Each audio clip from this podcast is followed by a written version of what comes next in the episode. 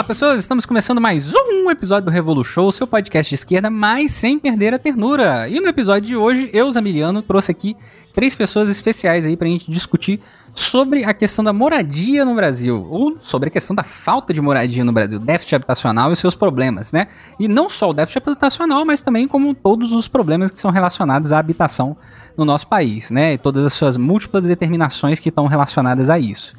É, para fazer essa discussão, né, eu trouxe aqui a nossa querida Mariana Rodrigues. Digo olá, Mariana, quem é você, de onde vem, para onde vai o que faz da vida? Salve, salve, Zamiliano, pessoal que tá aí na escuta do Revolu Show, melhor podcast do Brasil e da América Latina, que sabe do mundo, né? Vou te dizer que não conheço nenhum outro melhor. Eu me chamo Mariana Rodrigues, sou psicóloga, doutoranda em Psicologia Social Institucional aqui na Universidade Federal do Rio Grande do Sul é, sou militante do PCB e do coletivo feminista classista Ana Montenegro. E acho que por hora é isso, né? Ao lado esquerdo de Mariana, nós temos o nosso querido Derek. Derek Antonic, né? É isso mesmo. E aí, camaradas, bom dia, boa tarde, boa noite para todo mundo aí ouvindo o Revolu Show, esse podcast maravilhoso. Eu sou o Derek, eu sou um estudante de Ciências Sociais pela UFSCar São Carlos é, também sou um militante do PCB, o partido grande partidão, e no momento tenho minha atuação partidária com foco na, na questão da moradia, da, da habitação e da luta pela propriedade. Muito bom. E ao lado esquerdo de Derek, nós temos aí nosso querido Caio Garcia. Diga olá, Caio, quem é você, para onde vem, para onde vai? Salve, galera. Boa pra geral aí. Eu sou o Caio, eu sou advogado é, especialista em direito penal e processo penal, atuante na área criminal e de assistência em movimentos sociais. E acompanhando aí o grande camarada Derek, atualmente fixado em Piracicaba, é, que é o interior aqui da, do estado de São Paulo, contribuindo na luta aí da comunidade Renascer, que hoje é uma das maiores, né, se não a maior ocupação urbana do interior de São Paulo. E sou membro também aí do glorioso Partido Comunista Brasileiro. Muito bom. Tá todo mundo em casa, né? Pelo que eu tô vendo aqui. todo mundo um pouco em casa. Eu sou da unidade classista, né? Eu não sou do PCB, né? Às vezes eu tenho, eu tenho que lembrar as pessoas, vezes falam assim, não, gente, ó, fala com tal pessoa aqui, eu não sou do PCB, não. Essa, esse setor aqui do lado. Marina, tá no mesmo setor. quintal, tá no mesmo quintal. Não, tá no quintal ali, tá no quintal, todo mundo. Casa separada, né? É, muito bom. E a gente veio aí para fazer essa conversa, né? A, a habitação no, no, país é um problema há um bom tempo, na verdade, né? Arrisco dizer aqui que a gente tem que começar a conversar sobre essa questão de propriedade, né? E habitação, lembrando que até 1850, já falei isso em outros podcasts aqui, o Brasil é, não possuía uma lei específica que determinava que a terra era uma mercadoria. Então, em 1850, vislumbrando a possibilidade, veja bem, vislumbrando a possibilidade de você é, dar a, a soltura aos escravos no Brasil, você pensa já em como você criar um mecanismo para que as terras que não eram mercadoria transformem-se em mercadoria, uma, uma vez que os escravos deixariam de ser a principal mercadoria no país naquele momento. Ah, então a Terra, ela cumpria naquele determinada, naquela determinada época, né? Você tinha a possibilidade de ocupar aquele determinado espaço, avisar a coroa, né? Avisar o, o, o império, avisar, enfim, a, o, até aquele momento, é, que você deu uma função para aquele local, que você está realizando algum tipo de pequeno trabalho ali, ou que você trabalha em terras que são terras ali relacionadas diretamente ao latifúndio, de cana, né? E assim por diante. E aí você dava ali uma. Um, você tinha a, a. E você tentava garantir ali a sua habitação naquele momento, obviamente de forma extremamente precária, né? A gente não vai dar uma de doido aqui e falar que não, pô, 1850 para trás era muito bom. Não é isso, né? Mas enfim. É, e essa discussão, que essa discussão da terra, não tem como a gente. Da terra como mercadoria, não tem como a gente não discutir ela sem a gente. É, habitação não tem como ser discutida sem a gente pensar nesse momento histórico do nosso país. É, quando em 1850 você cria aí a lei de terras, né, que faz esse trabalho de transformar tudo em mercadoria, né, a terra se transforma nessa grande mercadoria no país, é, você já está vislumbrando algo que naquele momento, né, ninguém do Império, ninguém daquela época leu o Capital, o Capital não tinha sido nem publicado ainda, né, É, mas o Capital tem um capítulozinho que é muito desprezado, né? É, porque ele é bem pequeno, que é o último capítulo do primeiro, do primeiro volume do Capital, né? É, que é sobre a colonização, né? E o Marx ele vai contar a história de um, um burguês inglês que, em um determinado ponto, fala assim: olha, acredito que eu vou levar minha indústria para Austrália, porque tem leis trabalhistas adequadas na Austrália, então vou aproveitar e vou para a Austrália lá, né? Porque eu não vou ter muito problema com isso. E aí eu consigo ali pegar uma parte do mercado em relação à Ásia, né? Em relação a, aos países da América também, pelo Pacífico, né? Pelo outro lado. É... E ele vai para a Austrália, né? E quando ele chega na Austrália, leva os seus operários na Inglaterra, leva todos os operários para lá, constrói a sua indústria. E em um determinado ponto, os operários percebem que não existe uma lei que determine que a terra era uma mercadoria. E a primeira coisa que os operários fazem quando eles percebem isso é o quê? Eles dão vazar. Eles, eles abandonam a indústria do cara, né? É, constroem su, seus locais de habitação e começam a produzir por conta própria a sua alimentação, o básico, né? Que se tinha para sobreviver, que era muito melhor do que trabalhar para o industriário. E aí o Marx brinca e fala que esse é um exemplo, né, de que demonstra que o capital ele não tem como existir sem o social, não tem como existir sem o trabalhador, sem as pessoas que ele trabalham. E que a terra não pode ser livre tal qual os trabalhadores. A terra tem que ser presa, né, a uma relação que seja uma relação de econômica. E aí os trabalhadores, por sua vez, são obrigados ao assalariamento né? Ele fala isso no capítulo anterior a esse, que é o capítulo que todo mundo lembra sempre, que é assim chamada acumulação primitiva, né? É, vamos lembrar que é assim chamada acumulação primitiva, então na verdade ele está falando que, olha aí, né? Não é bem assim que funcionam as coisas, né? É, fala do pecado original, né? Enfim, que é o que é ser obrigado a, a trabalhar do suor do seu rosto. É, e aí, né, ele faz essa discussão, de, logo depois desse assim chamada acumulação primitiva, ele faz essa discussão sobre como a Terra ela, ela precisa estar presa a, ela, apesar dela ser liberta entre milhões de aspas do jugo do senhor do feudo, né, da servidão, daquele todo aquele, os, os trabalhadores serem libertos da, da servidão naquele momento, ela precisa estar presa a uma nova concepção, que é uma concepção de mercadoria, de um pedaço é, que tem que ser é, conquistado entre milhões de aspas com valores é, ligados diretamente, valores monetários, né, é, ou trocas, enfim, que não necessariamente cheguem ao valor monetário, mas que não deixam de perpassar isso, né. É, e aí a terra se transforma em mercadoria, e aí a gente começa a ter no, nesses, nesses países o fenômeno do paupeirismo, é, e aqui no Brasil a gente começa a ter uma crescente disso, apesar do país ser um país hegemonicamente rural durante todo esse período até a pós-década de 40 e mais ainda pós-década de 60, quando você opera uma inversão de habitação campo-cidade.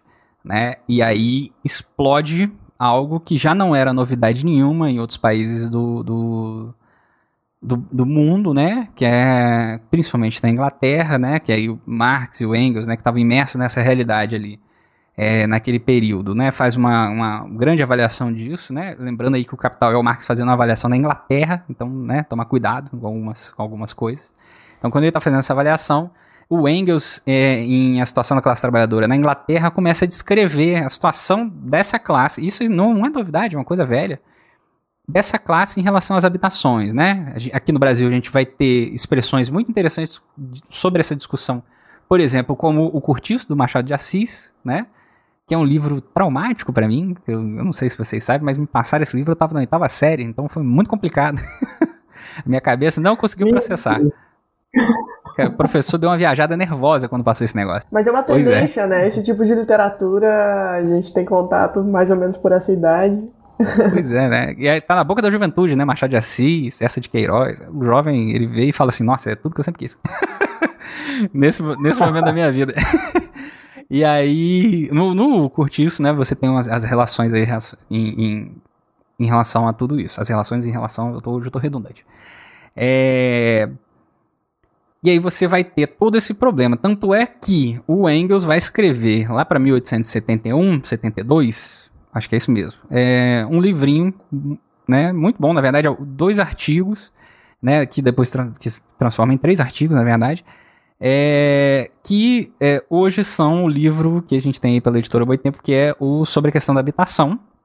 E no arquivo marxista na internet está como para a questão da habitação. Tem esse primeiro texto ali do Engels. Não me lembro bem se tem a resposta que ele dá depois pro, pro, para a pessoa que ele, que ele, que ele fez a, a, o texto, né? É muito bom, né? Assim, a pessoa, é, ele faz esse texto fazendo uma crítica a uma concepção pequeno burguesa. Ele bate, nossa, ele bate no, no assim, até dizer chega é, sobre a concepção dele sobre a solução da, da, do problema habitacional, né? Começa a falar que a, a solução do problema habitacional é o é a, cada um ter sua propriedade e o Engels bate de volta falando assim, não, não é cada um ter sua propriedade. O problema da, da questão habitacional é um problema do capitalismo. Você vai ter pessoas que vão conseguir sua propriedade, né, sua habitação, e o déficit vai voltar do mesmo jeito, né? Porque não vai, não vai ser solucionado dessa forma tão simples. Ele bate muito nisso, e aí o, o autor do, do texto, né, que não é o Proudhon, na verdade, que ele fala que é um prudonista, ele ele bota como, como ele bota um pseudônimo, né? E aí ele fica tão puto com Engels que ele ele se revela e manda uma carta pro Engels, o Engels, ah, então foi você, né?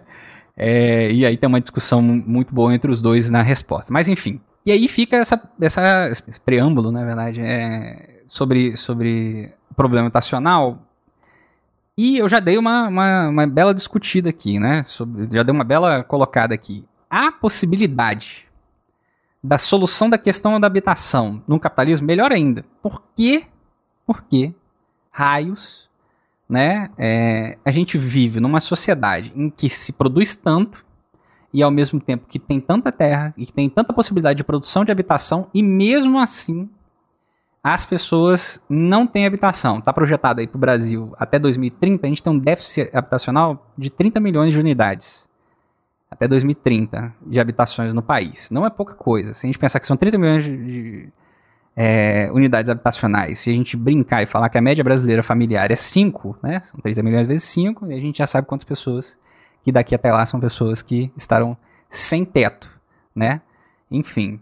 É, com quem que eu vou começar aqui? Mariana, por que você acha que tem se isso tudo que eu falei? Por que, por que, que você acha que a questão habitacional é algo que, que é persistente no nosso país? O déficit habitacional é persistente no nosso país? Assim, qual, o que, que você consegue perceber assim, disso? Bueno, vamos lá então, gente. É, antes de nada, eu queria só justificar o que faz uma psicóloga discutindo a questão da habitação aqui com vocês, né?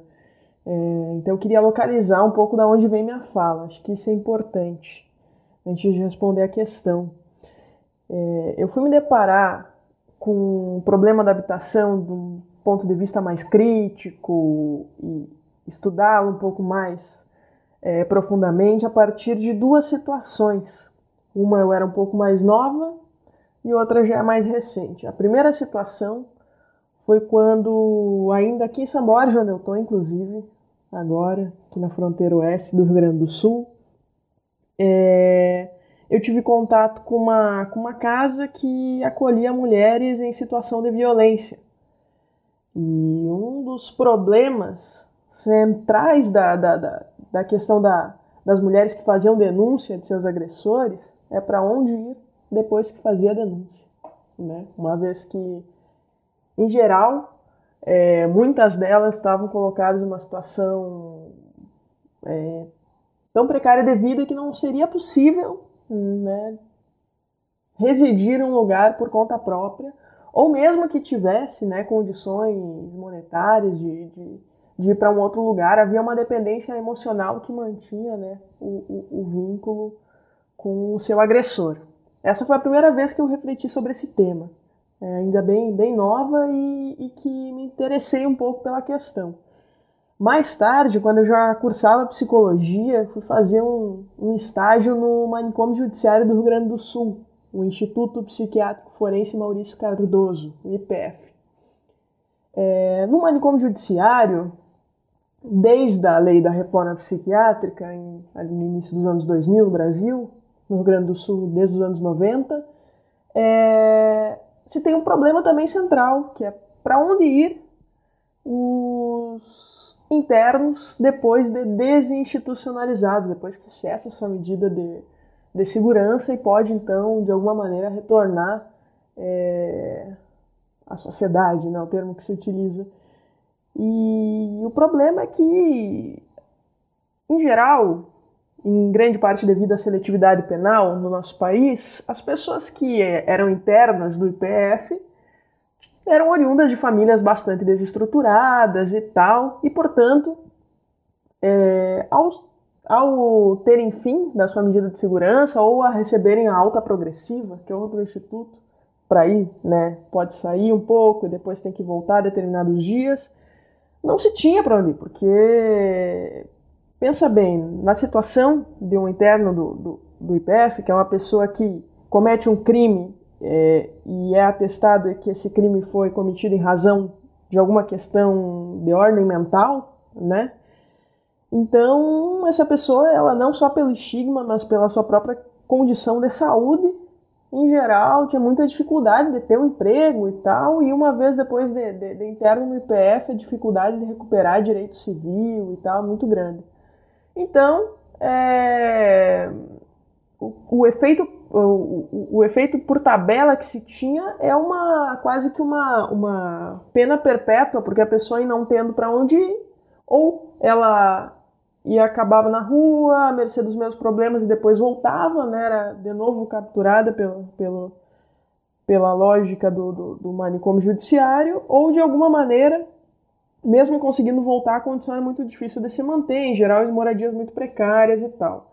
É... Ainda que quando eu fiz esse estágio já existia no Brasil um programa chamado De Volta para Casa, que era justamente a tentativa de construir moradias para usuários da saúde mental com, com o intuito de é, desinstitucionalizados. Mas, bueno, dito isso, agora eu vou responder a pergunta.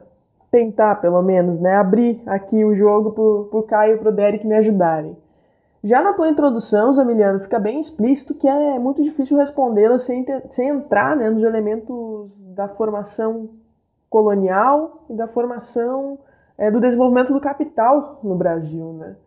porque de alguma maneira esses dois elementos vão ser centrais ainda hoje. Não é à toa que está todo mundo careca de saber que os bairros é, mais distantes dos, dos incentivos, a, a do, dos investimentos do governo são as periferias, e nas periferias a maioria da população é negra, e dentro dessas moradias, em geral, as famílias assim têm uma condição é, muito pouco é muito distante do que se considera esse sonho né, do, do capitalismo, que é tu ter a tua casa própria, tu ter a tua moradia, tu ter a tua propriedade, tu tornar-se um proprietário, né? Isso todas e todos os trabalhadores, de alguma maneira, em maior ou menor grau, almejam para suas vidas, né? Trabalham, trabalham, trabalham para tentar ter uma casinha, para tentar sair do aluguel, né? Isso que, que, que é diário no Brasil. E ainda assim, trabalham uma vida inteira, gerações e gerações de famílias trabalhando, e é muito difícil ter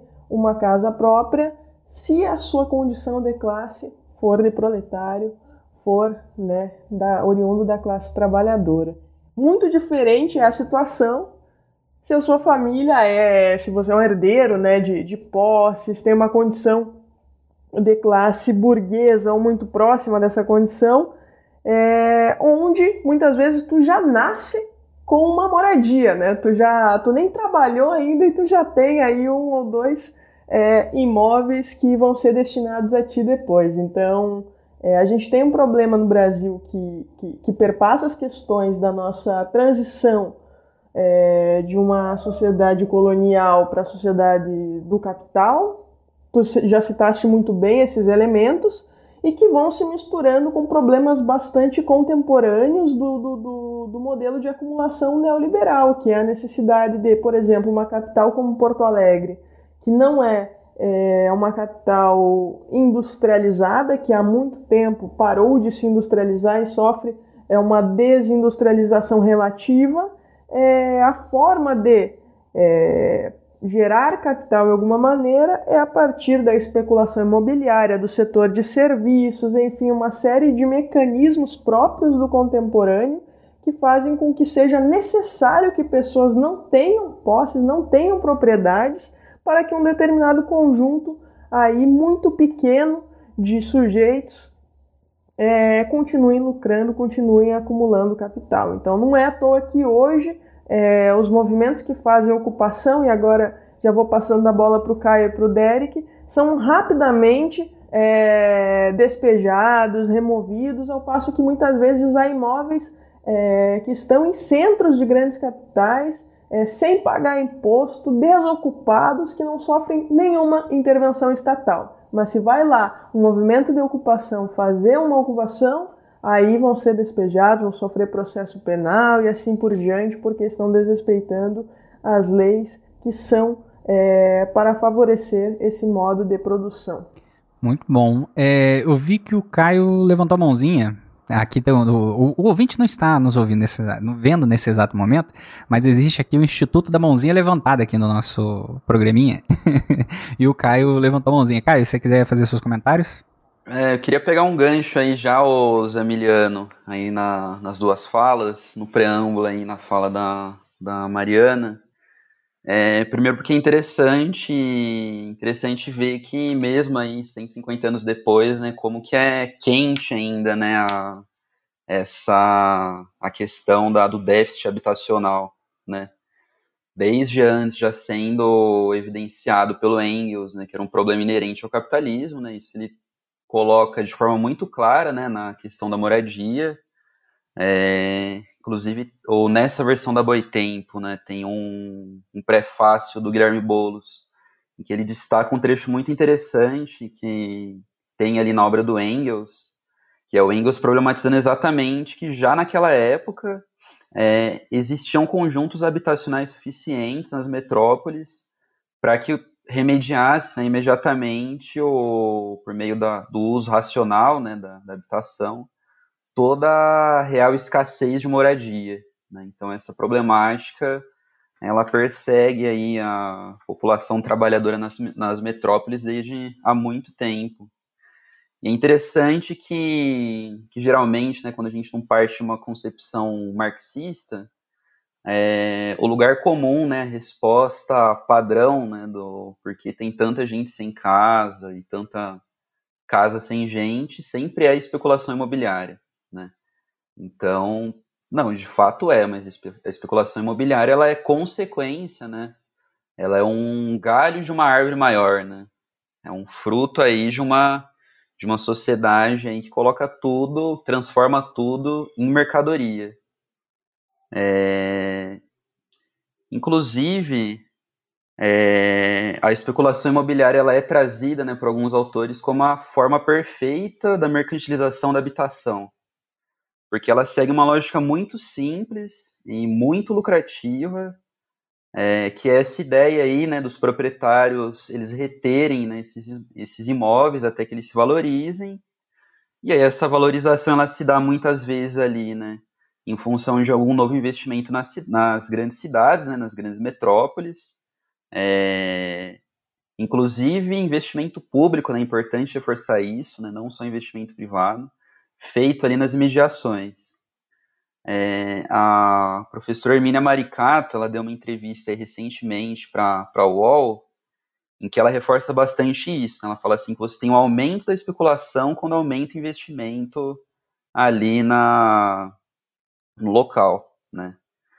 Então, resumidamente, é importante a gente entender que a crise habitacional é uma crise inventada né, pelo, pelo capitalismo ela é um fato fundamental ali para manter a circulação do capital nas grandes cidades, já que são as grandes cidades que absorvem né, grande parte dos capitais que entram aí no, é, no país.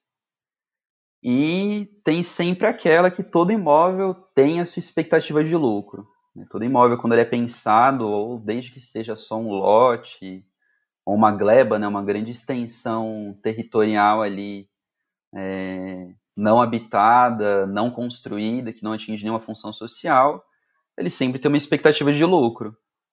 Na medida que essa expectativa de lucro ela não é atingida, né, esses imóveis eles permanecem vazios por interesse absoluto do seu proprietário, né, guardando ali investimentos para para ser lucrativo, né, desenvolver aquela área ali. É até interessante, né, só para passar a bola aí pro, pro Derek, que na prática é, essa função social, é, muitas vezes os proprietários ali, né, muito como a gente vê isso, é, deixa um, dois bois ali numa grande extensão territorial, né, e isso seria atingir a função social né, da, da área. Mas basicamente é isso, né? Eu passo aí, então pro, pro camarada. Pode dar ali, Eric. É muito bom aí que os camaradas falaram. Eu gostei bastante. Eu acho que a questão da, da especulação imobiliária tem um acordo com o, o camarada Caio, né? Apesar dela ser um dos é um dos galhos aí da, do capitalismo, né? Eu acredito que é um dos, dos principais galhos. Eu acho que é uma movimentação muito importante, é, central no capitalismo, né? Inclusive, acho importante é, ter a consciência de como ocorre a movimentação, é, essa movimentação, né? Especulação imobiliária. Então, sendo bem resumido, né? Para quem nunca, nunca se deparou com o termo da especulação imobiliária, o que acontece é que no processo de urbanização é, ocorre uma dinâmica de valorização e desvalorização de imóveis de acordo com o acesso em que, em que, em que ele tem, né? o acesso ao comércio, o acesso ao bem-estar social, é, enfim, serviços como saúde, educação, esse tipo de coisa, né?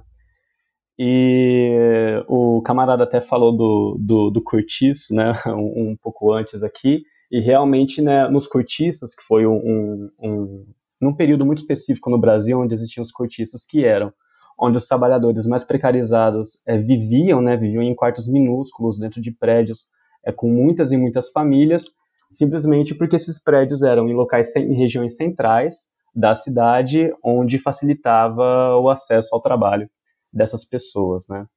E por que, que elas moravam nesse local? Porque elas não tinham as condições de né, serem proprietárias de uma casa, de algum, de algum espaço melhor no centro da cidade, né, perto dos locais onde elas trabalhavam. Trazendo um pouco para a nossa realidade, né, é, na nossa época, é, existe uma, é, um planejamento mesmo, né, a especulação imobiliária não acontece acidentalmente, né, a galera acha que aos poucos vai acontecendo, mas existe um planejamento para valorizar certas áreas. E, por exemplo, se você paga um aluguel, né, você também é, não, é uma, não é proprietário de, de de, de propriedade, você também é, um, é uma pessoa sem teto e se valoriza demais o local em torno da sua, da sua casa, o seu aluguel fica muito caro e você logo tem que achar é, uma casa um pouco mais afastada do centro, um pouco mais afastada das commodities que você tinha para pagar um pouco mais barato, né? Nesse esse simples movimento de um trabalhador, de uma pessoa mais pobre sair das regiões centrais e ceder o espaço para que, enfim, seja comprado ou seja construído outras coisas, é, é a especulação imobiliária em ação, né? Existe um, um, outro lado dessa, dessa esfera da, da especulação imobiliária, que é os proprietários de grandes terras, como, como o Caio citou, né, que são pessoas que é, detêm terras longe da cidade, até que a cidade vai se aproximando dessas terras, né, a cidade vai crescendo, vai crescendo, e ela vai chegando nessas terras, até chegar em um momento em que basicamente elas não são nem é, regiões rurais, ou seja, eles não têm investimento é, agropecuário é, em cima daquela terra, mas também eles é, é, muito caro de você transformar aquilo numa área urbanizada por conta própria, né? É muito caro o dono da terra ir lá e levar água, luz e, enfim, todas essas, é, essas questões para poder fazer uma, um, um prédio, por exemplo, né, onde ele coloca, onde ele coloca para alugar. E por conta disso, por conta de ser muito caro para ele, ele prefere que chegue esses serviços é, até a região onde ele está, para que possa ser um pouco mais barato essa, essa, essa construção, né? E aí o que acontece é que o tempo que ele seguraria as terras, que ele acredita que fosse, sei lá, 3, 4, 5 anos, muitas vezes acaba virando 20, 30, 40 anos de uma terra parada, que não produz nada, porque simplesmente está esperando chegar mais serviços do Estado ali, para que ela aí sim se valorize, seja construído coisas, né? E, e aí, normalmente, né, os movimentos de ocupação ocorrem nesse, nesse momento, né, onde a terra está parada, infértil, esperando ser, esperando que chegue todos esses serviços. Ocorre uma mobilização dessas pessoas de realmente de, de investigação. Esses, esses grupos sociais investigam e procuram terras em que é, os proprietários têm dívidas altas, têm dívidas públicas altas, dívidas equivalentes ao valor da terra, para que elas possam não só ocupar aquela terra, mas também disputar é, judicialmente né, aquele espaço. Então tem muita gente que acha que é uma coisa é, quase que no improviso, né? A galera vai lá, chega, monta um monte de barraco e vai levando no peito, mas é, é existe um estudo que é feito antes dessas pessoas ocuparem essas terras para elas saberem quais terras é, que eles vão ter mais argumentos para lutar é, judicialmente com isso, né? E só para falar um pouco mais, é, acho muito, acho interessante também agregar essa, esse debate da, da, da terra com o exército industrial de reserva, né? O exército industrial de reserva é a massa desempregada, basicamente. Para manter os valores do, dos salários, o capitalismo necessita que tenha uma grande massa de desempregados que poderiam aceitar qualquer tipo de qualquer tipo de tarefa, qualquer tipo de ofício a qualquer valor, né? É, o problema é que, por isso ser inerente ao capitalismo, também faz com que seja inerente a falta de acesso dessas pessoas ao mercado. E, portanto, a falta de acesso das, dessas pessoas a questões básicas da vida, como moradia. Né? Então, se a questão da propriedade privada é a questão central do capitalismo, né, é toda a defesa do capitalismo, da transição é, do, do Estado burguês, ele não consegue garantir esse direito de propriedade né, para toda a população. É, de novo, é, trazendo aí o que o camarada Caio falou, o capitalismo ele tenta se passar como um, um ser, um ente sem memória, né?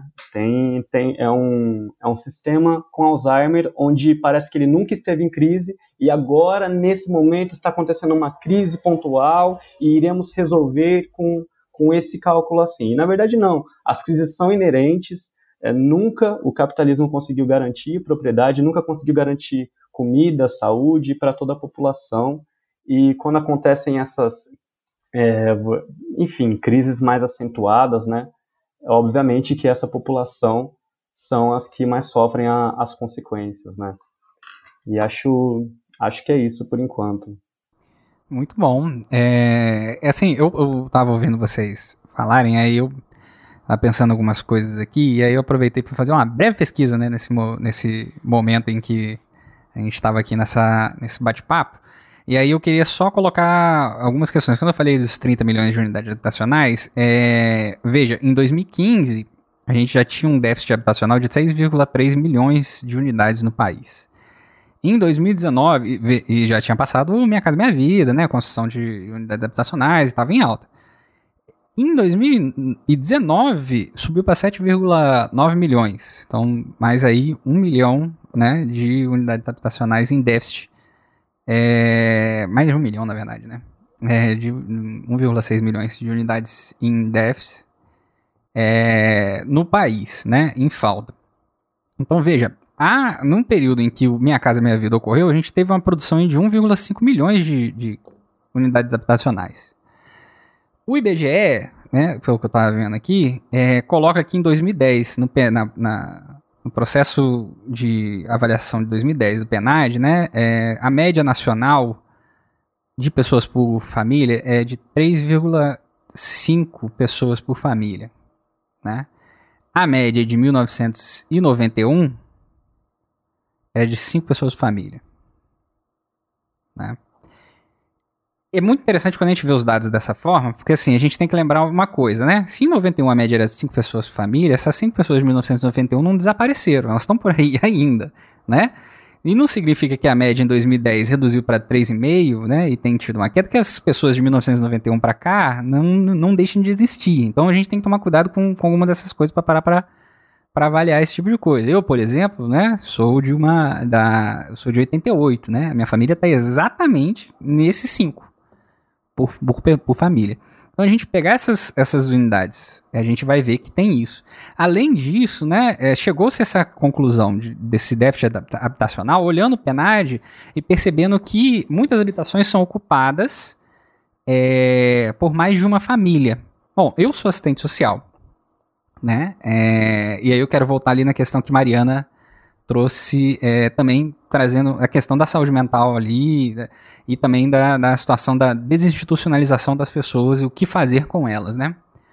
É, quando, quando, quando eu faço avaliação de várias famílias, às vezes a gente tem unidades é, habitacionais em que você tem três, quatro famílias, né? Às vezes você tem unidade habitacional que tem um terreno e você tem cinco famílias no mesmo terreno, né? Na mesma, e com habitações separadas, né? Apesar de estarem muito próximas. Então, assim, é, tem muita, tem muita, muito dessa, dessa questão no país, né?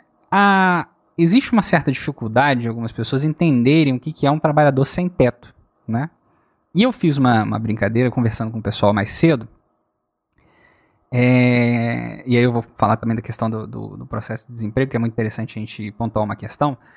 Que é, o Exército de Reserva também, os trabalhadores, que é, a gente tem aí, né? A, a, a, trabalhadores que tem que se avaliar isso. Eu brinquei com isso no Twitter, que foi o seguinte: olha, você reside num local é, e a avaliação que você tem que fazer é a seguinte: ao residir neste local, se você perder seu emprego amanhã e você ficar dois meses sem trabalho e sem renda na família, você pode perder a sua unidade habitacional? Sim, você é um trabalhador sem teto. Paga aluguel? Você é um trabalhador sem teto. A sua casa, ela é uma unidade habitacional extremamente precária, né? E que é, causa problemas até mesmo para a própria saúde da, da, daquela, daquela determinada família. Você é uma pessoa sem teto, né? Então a gente às vezes escamoteia alguns dados pensando assim, ah não, são só 6,3 milhões aí de déficit habitacional, né, pessoas que têm que morar, etc. Mas tem muito mais ainda para ser discutido em relação a isso, né? Ah, quando a gente fala, né, que a gente tem aí uma quantidade grande de pessoas em situação de desemprego também e que tem, né, é, quando você vê isso pelos dados do IBGE, pelos dados é, que são trazidos aí pelo falecido Ministério do Trabalho, que agora é o Ministério da Economia, né, com o seu Paulo Guedes, é, quando você faz essa conta, você faz uma conta pensando em pessoas que estão procurando emprego, pessoas que desistiram de procurar emprego. Né? O número de pessoas que desistiram de procurar emprego é enorme. Se você soma isso com o número de pessoas que estão procurando emprego, é maior ainda. Então, a gente fala em 14,5 milhões de desempregados no atual momento que a gente está vivendo, o dia, mês de novembro de 2020, nesse podcast vai sair mais para frente, né?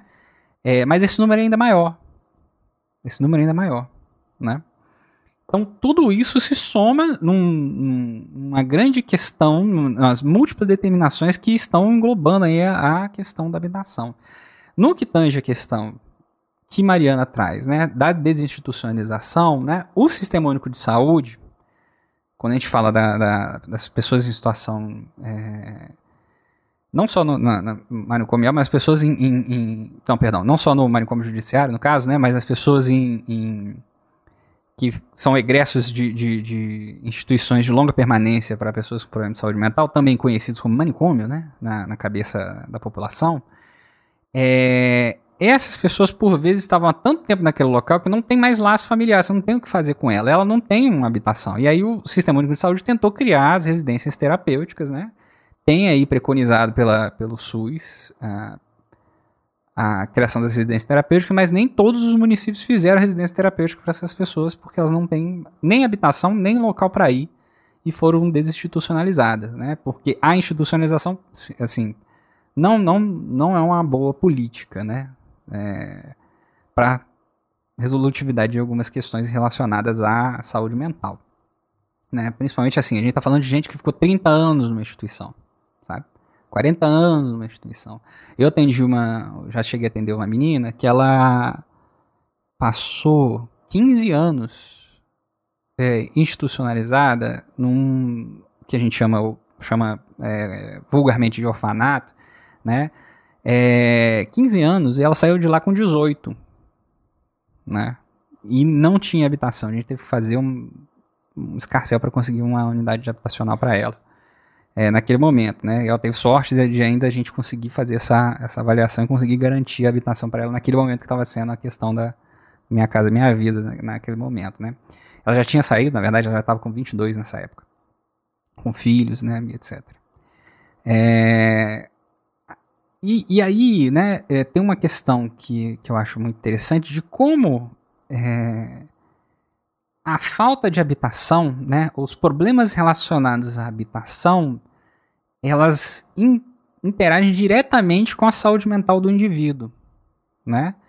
A Mariana deve estar tá cansada de ouvir isso. a gente no serviço social também cansado de ouvir isso. O ser humano é um ser biopsicossocial, né, Mariana? É... E que, né, as interações, e essas interações entre o biológico, o social e, e o, e, a, e o psicológico se dão de várias formas diferenciadas. Então, por exemplo, você tem um déficit habitacional.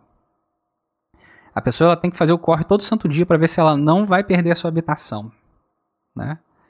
E ela começa a trabalhar de, das formas mais precarizadas possíveis, não porque ela quer, porque ninguém chega de manhã e fala assim, nossa, que massa, né? Bora bora andar de bike, não sei quantos quilômetros aí para tentar entregar marmita, né, para as outras pessoas não poder comer. Né? Ninguém acorda de manhã e fala assim, nossa, acho delícia, né? A gente teve até um podcast anterior aí que participou o Galo, né?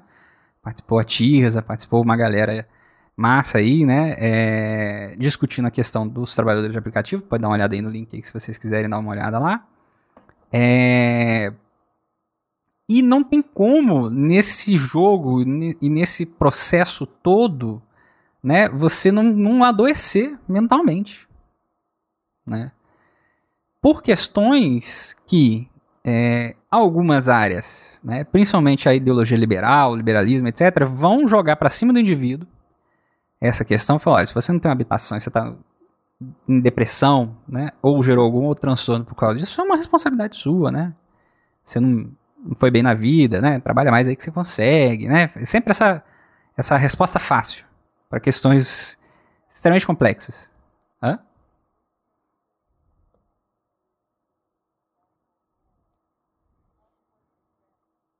Exato. Exato, exatamente, exatamente, né? O Bruno Covas, né? Sobrenome fantástico aí, né? Irônico da vida. É... Enfim, né? E muitas dessas famílias, que são famílias aí que estão dentro desse, desse âmbito do déficit habitacional, em sua maioria são chefiadas por mulheres também. E aí que tem um. O nível de estresse e, e, de, e de. Ai, gente, é tanta coisa. que essas pessoas passam, né, no cotidiano é absurdo, assim, absurdo. E não tem como, né, no meio desse processo todo, não escangalhar alguma coisa, entre milhões de aspas, né? Você não tem como, sabe? A gente, a gente se alegra, a gente se diverte, a gente faz nossas coisas, etc. Mas não tem como você não, não ser afetado sobre, por todas essas questões que estão, essas múltiplas dimensões que estão no nosso cotidiano, né? É medo da polícia, porque a polícia vai no teu bairro, teu bairro é um, é um, é bairro é, precarizado, uma, uma, situação complicada, que não tem. É, que o tráfico está lá dentro, né? Ou a milícia está lá dentro, é medo do, de perder a sua habitação, é medo de chover e a água vir levar tudo, é medo de, de, de é, o caminhão passar na rua, né, com determinado peso e por conta disso sua casa começar a rachar ao longo do tempo, né?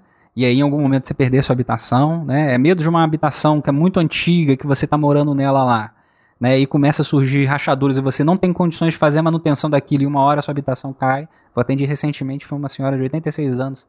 A casa ela construiu com um companheiro dela na década de 50, na década de 60, por aí mais ou menos. É, e a casa caiu, assim, tijolo de adobe, né? Tijolo de barro que eles fizeram, né? Há não sei quanto tempo atrás. E aí ela beneficiária do benefício de prestação continuada, que é o BPC, né? Que é um salário mínimo aí para famílias que não têm condições de sustentar os seus, é, seus membros, né? E que tem uma renda per capita abaixo de um quarto de salário mínimo. Então pega o salário mínimo e divide por quatro aí, né? É, e ela não podia entrar no critério do aluguel social do município por conta dessa renda do BPC. Não faz o menor sentido, sabe? Não faz o menor sentido. A pessoa não tem condições, a casa caiu, vai fazer o quê? Né? Não tem familiar. Né? E foi uma, outra briga que a gente está brigando lá no município também para se atualizar essa, essa legislação, mas que são situações que são paliativos, né? São paliativos que é, do cotidiano da classe trabalhadora como um todo que o Estado vai tentando fazer, né? E aí vai tentando fazer, não é no sentido de, ah, o Estado é bonzinho. Não, o Estado vai fazendo de acordo com o emputecimento da classe trabalhadora como um todo, né? Durante todo esse processo, todo esse momento, né? E tentando prevenir que os trabalhadores fiquem mais revoltados ainda, né? Tentando uma, uma política habitacional que seja precária, tentando uma, um, entregar alguma coisa para falar que dá para fazer, né? Enfim, é, fiz esse brevíssimo comentário aí que eu tava pensando nessas questões ao longo tempo. Mariana, não sei se você quer. Perfeito. É, eu acho que falar alguma coisa mais dois pontos super falar, depois eu devolvo você. Um deles é que a questão da habitação ela não diz respeito apenas a uma casinha, né? A uma moradia, a uma questão muito mais complexa que vai desde, claro, também perpassa a, a moradia que pode ser numa casa, mas não necessariamente, né? Tem todo aí é, o debate e as demandas do movimento nacional da população em situação de rua, que também faz uma crítica para que se expanda o debate para além da questão da moradia, né? Quando se fala em habitação, para pensar a cidade, né? E, e, e, o que se tem de espaço público e de, e de de alguma maneira, de condições de sobrevivência coletivas na própria cidade. E, por outro lado, tem o Estado é, deixando muito explícito que é, a questão habitacional dentro dessa sociedade é, que é a sociedade do capital ela não vai ser facilmente resolvida, porque, por exemplo, eu, eu, tem uma cena aqui, aqui não porque eu não estou em Porto Alegre, mas lá em Porto Alegre, que, que foi chocante, assim, recentemente. Chocante, mas, mas não tanto também, porque a gente já espera isso, né? Que simplesmente para resolver o problema do, da, da, da, população em situação de rua no centro da cidade, uh, a prefeitura resolveu que nos banquinhos, aqueles de praça, eles iam botar um um ferro no meio do banco. Você sabe o absurdo que isso significa? Porque tu botando um ferro no meio do banco, o cidadão não vai conseguir ir lá e dormir no banco. Então ele vai ter que achar outro lugar para dormir. Então, para resolver o problema da, da, população em situação de rua, a prefeitura vai e faz uma política dessa, assim, né? Sem contar outras tantas no mesmo sentido. Citei uma que foi chocante, mas a gente sabe que existem várias outras questões, né, que vão na mesma direção.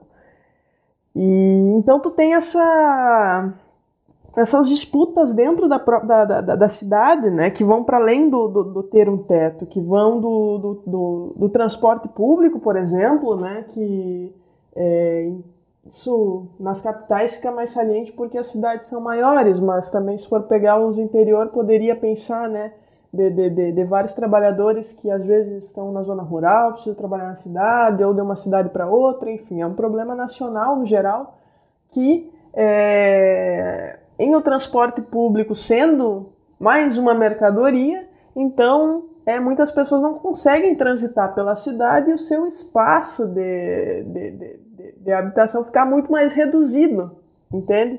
Porque a pessoa ela não vive só dentro da sua casa, a pessoa para viver ela precisa ir até o seu trabalho, ela precisa ir fazer as suas compras, ela precisa, pô, e não precisa viver só precisando, né? Também seria bom se a gente pudesse viver para além do que a gente precisa minimamente, né? Por que, que não é, pode querer ir até uma praça do outro lado? Por que, que não pode querer é, visitar os amigos, a família, enfim, que seja, mas tudo é, de alguma maneira se torna um grande problema na sociedade que a gente vive, se torna uma grande dificuldade e contribui ainda mais para esse problema que hoje a gente está falando através da questão da habitação, mas que né, é, é, acaba inevitavelmente se chocando com esses outros dilemas. E poderia abordar também outras coisas, o saneamento básico, do ponto de vista da saúde, né? Por que, que, por que, que o SUS usou como um dos seus princípios a territorialização né? Porque a população não conseguia acessar a saúde quando ela era hospitalocêntrica e centralizada, simplesmente não conseguia chegar para ter acesso à saúde. Então, ter um posto de saúde num bairro perto das habitações é uma questão sanitária fundamental.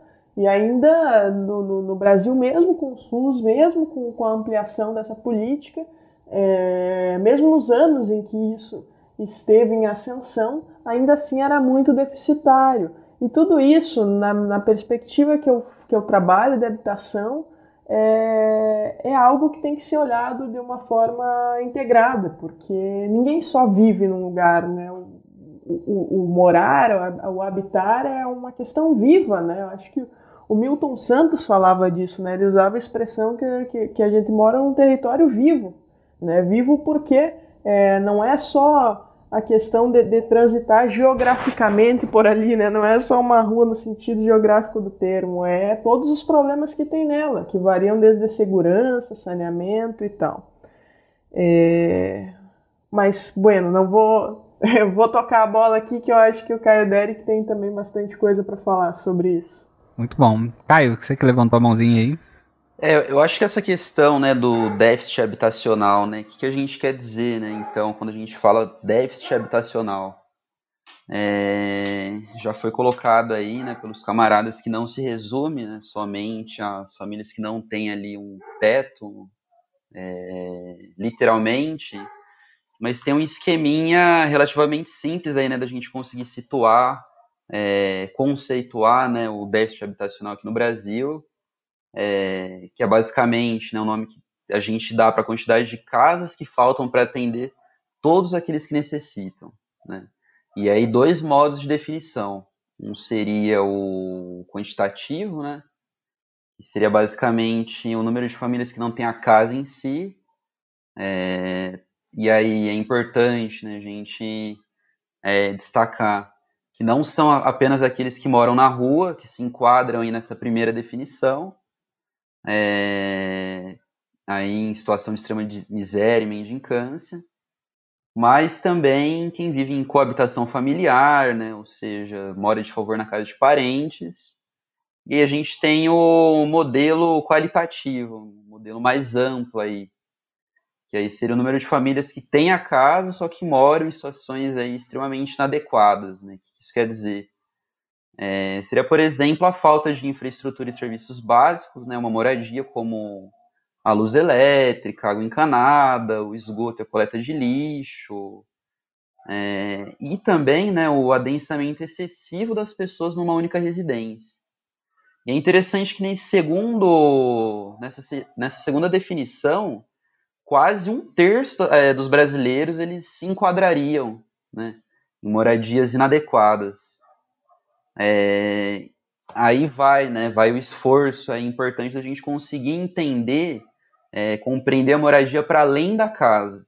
Né? Então, incluir ali tudo que envolve essa casa, né?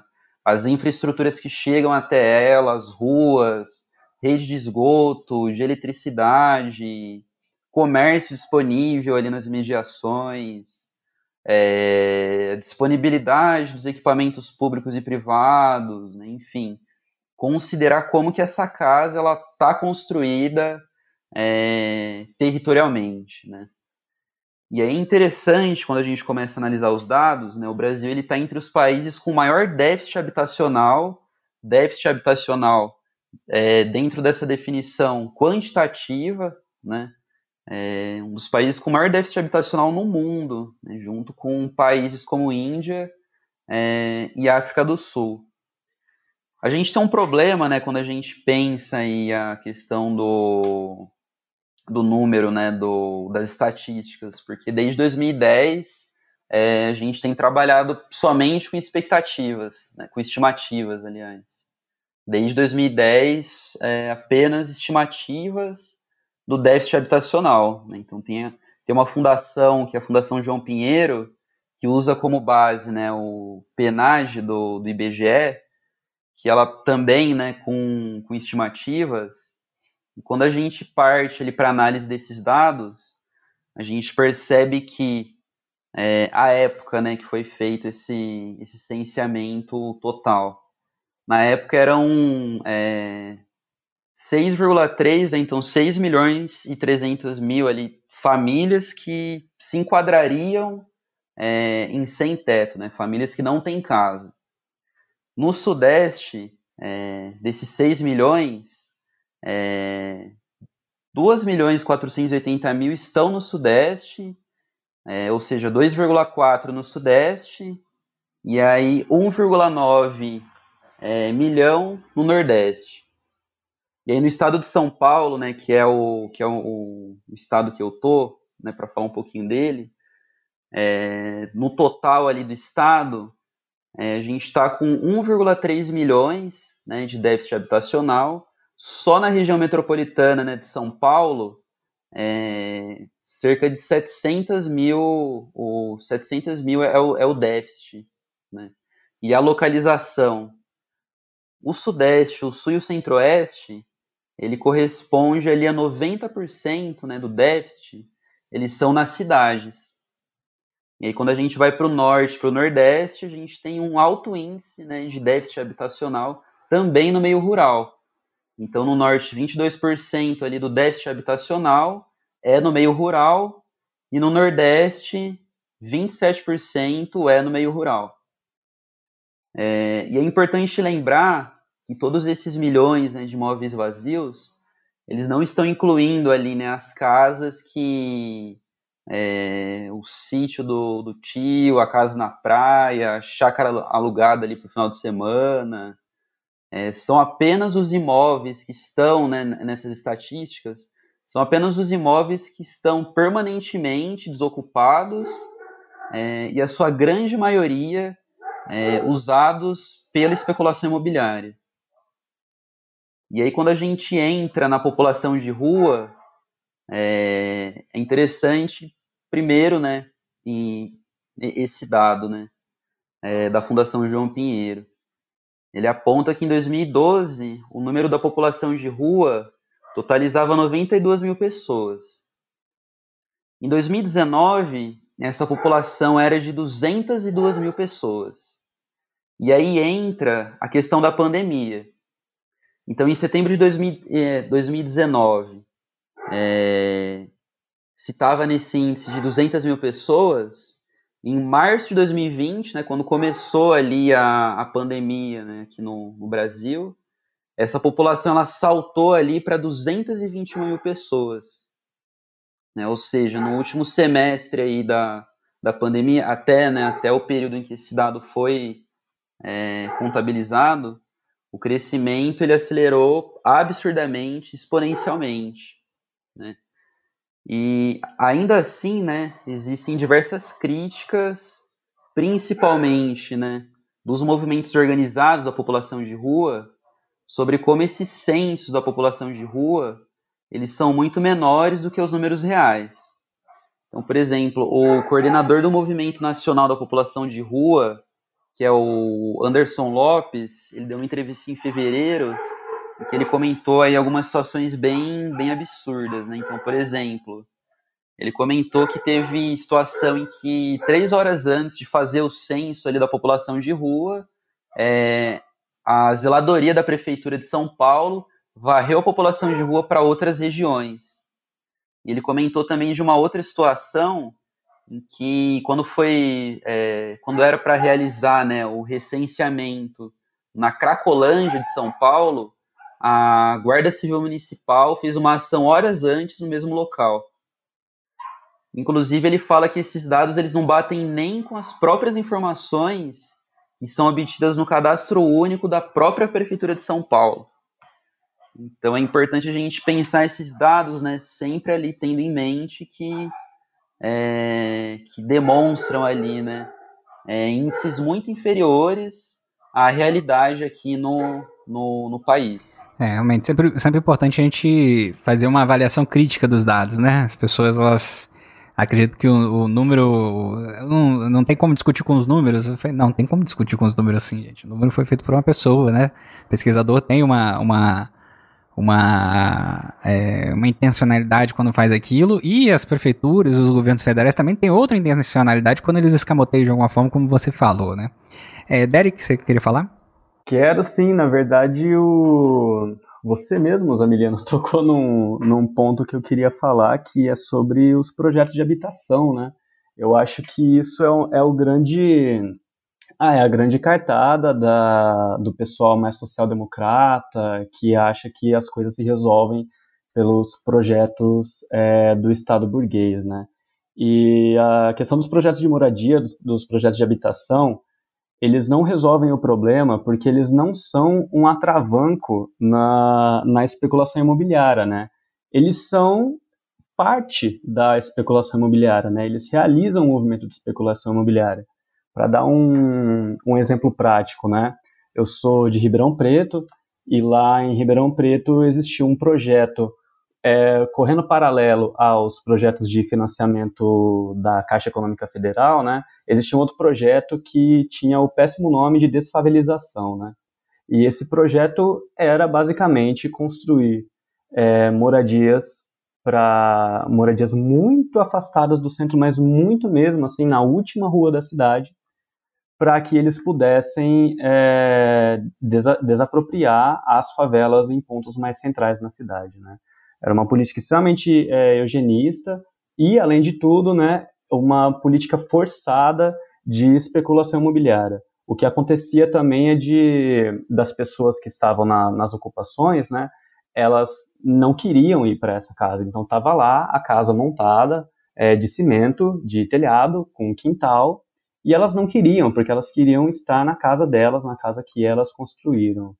E já peguei esse gancho aqui para falar também dessa relação com o lar que, que é diferente dos ocupantes, né? Então, por exemplo, é, na ocupação que a gente acompanha, né, na ocupação Renascer, nos deparamos com muito frequentemente com a cena de senhoras, senhoras mesmo assim, que, que trabalham durante o dia e chega durante a noite ou no fim de semana, elas ainda têm que cuidar do barraco. E cuidar do barraco não é simplesmente fazer, fazer uma faxina, mas é levantar uma parede, passar uma fiação, é, fazer uma tomada diferente, arrumar, enfim, esses problemas muito é muito assim, não sei nem a palavra, né? E isso faz com que as pessoas tenham uma relação com, com a casa delas muito íntima. Então a casa delas não é qualquer casa, elas sabem, muito diferente de nós que alugamos e pegamos casas já prontas, essas pessoas sabem exatamente onde está é, cada, cada prego da casa delas, elas trabalham na casa delas, elas levantam, elas derrubam, criam uma, uma outro tipo de relação o que torna para elas muito difícil, mesmo com, com, com os projetos de habitação, os projetos habitacionais que vão jogar elas lá para o outro lado da cidade, né, lá para onde, onde elas não queriam ir, é, para elas ficarem nesse espaço que elas estão construindo diariamente, cotidianamente, né. É uma, é uma, uma, uma relação muito interessante de observar. E, e além disso, né, eu ia falar o que o, o, camarada Caio já trouxe, né, é esse atraso de dados, né, é a gente ter, por exemplo, aqui em Piracicaba, a gente ter a, a, a Endap lidando com lidando com a questão de moradia hoje, se utilizando dados de 2010, sabe? Então não são nem é, a mesma quantidade de famílias, não é nem as mesmas áreas que estão, já está muito é, muito mais é, expandido, já está muito além das perspectivas dele. Então, nunca esses projetos habitacionais conseguem alcançar o déficit de moradia, né? Eles, eles simplesmente empurram para debaixo do tapete enquanto vão dando continuidade à especulação imobiliária sem, sem nenhuma vergonha, né? Sem nenhum tipo de, de, de restrição. Acho que o, o camarada o camarada Caio falou, não, o camarada foi o Zamiliano mesmo, ele falou sobre as ações paliativas, né? E, e as ações paliativas que são, que são feitas, é, só esse assunto porque foi uma crítica que foi feita recentemente para os trabalhos de, de, de, ocupação, que é, ah, a gente não pode fazer ação paliativa, né? A gente tem que mirar na, na conquista da terra e tal. E, e é exatamente nas ações, as ações paliativas aquelas ações pontuais que permitem às pessoas a viver o, o dia delas, né, a viver dia após dia e, portanto, estarem aptas a fazerem essa grande luta pela conquista de, de do, do, território, da casa delas, né, do lar. Então, essas, essas pequenas ações, como, enfim, uma doação de alimentos, ou qualquer tipo de ação pontual, apesar de ser pequena, apesar de não, não ter todo esse essa profundidade, essa complexidade no entendimento e na prática política, ela permite que essas pessoas é, sobrevivam mesmo, assim, né? Bem, bem, já me perdi já, enfim, é isso. Mariana, você quer fazer o comentário ou passo para o Caio? Não, passo para o Caio, tá com a mãozinha levantada, né? Caio? Eu vou pegar o gancho aí do, do Derek falando um pouco aí sobre os programas habitacionais, né? É, a nível local, a nível municipal, em que pese a gente ter alguns exemplos, todos escrachados aí, como. Não, isso a grande maioria, né? Evidentemente. É, o Estado brasileiro em si ele só teve dois programas habitacionais é, desde sempre, né, que foi o BNH, né, o Banco Nacional de Habitação, que foi aí uma tentativa da ditadura militar, inclusive, de, de se legitimar né, perante a população pobre, né, população trabalhadora sem teto, que era basicamente um esquema de financiamento, é, não fazia nada diferente do que um banco é, ou uma grande empreiteira faria, né, que era o investimento privado da, da habitação, e ele teve aí, ele foi um, foi um fracasso estrondoso, né, ele acabou em, em 86, nunca rompeu essa lógica aí do financiamento é, privado aí pelo, pela população trabalhadora, população pobre, e ainda pouquíssimo subsidiado pelo Estado. Né? Então, as prestações ali sempre foram num valor altíssimo, Daí, né, o fracasso desse programa. E a gente teve, né, uma tentativa durante o, os governos petistas, né, que foi exatamente o Minha Casa Minha Vida. Né, isso a gente conhece bem, né, a gente é contemporâneo desse programa, é, mas que também não, não rompeu essa lógica, né, a lógica do Minha Casa Minha Vida. É, inclusive, uma lógica bem simples, né, o governo, ele dava o dinheiro para a empreiteira, ele contratava a empreiteira, a empreiteira ela construía a, a habitação é, a habitação social, né? E aí o governo apresentava os compradores.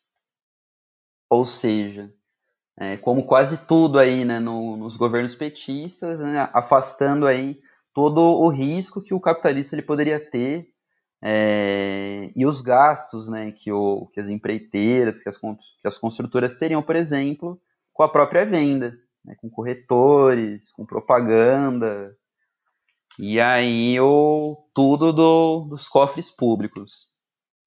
É, em que pese né, ter tido resultados é, mais palpáveis, muito mais palpáveis que o BNH, quando a gente observa os dados aí, né, tanto do aumento da população de rua em si, quanto do aumento do déficit habitacional, inclusive no período né, do petismo, está evidente que passou muito longe de conseguir romper a lógica de superar o problema do déficit habitacional né, no, no Brasil. É, ou seja, né, em, em, última análise, assim, não é suficiente né, só construir é, os conjuntos habitacionais. Ainda assim, né, se aumentasse o recurso é, do programa, por exemplo, para Minha Casa Minha Vida, é, que, que, é o principal exemplo né, que a gente tem, é, ainda assim, é, nunca houve um combate sistemático à especulação imobiliária, né, que esse mecanismo que faz, que leva né, a valorização artificial né, do preço dos terrenos, e sempre fazendo esse esquema de jogar os pobres para cada vez mais longe né, mais distante dos grandes centros. Inclusive, é, o Minha Casa Minha Vida é interessante que tanto nas capitais, é, nas capitais da, das metrópoles, né, do, quanto no, nos interiores, é, a construção desses projetos habitacionais ele sempre se dá nas asas né, do, dos centros urbanos.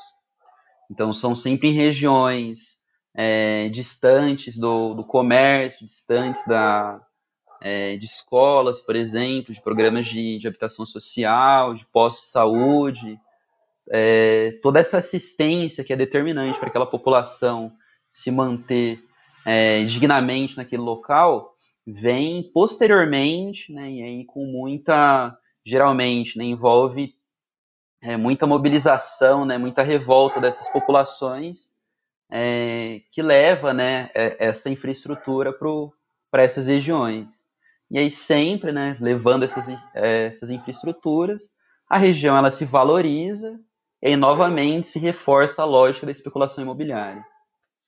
Exatamente. E isso que você falou da, de você é, expulsar cada vez mais a população para regiões mais periféricas em relação a, ao centro, né? É muito interessante. Eu estava até peguei aqui sobre a questão da habitação do, do Engels, e o Engels fala exatamente isso, né? Como os valores dos aluguéis das regiões centrais eles vão aumentando de forma artificial para você cada vez mais é, especular com isso, né? E veja, 1871, né? Não é uma grande novidade para para a história mundial isso, né? Em, nas regiões capitalistas.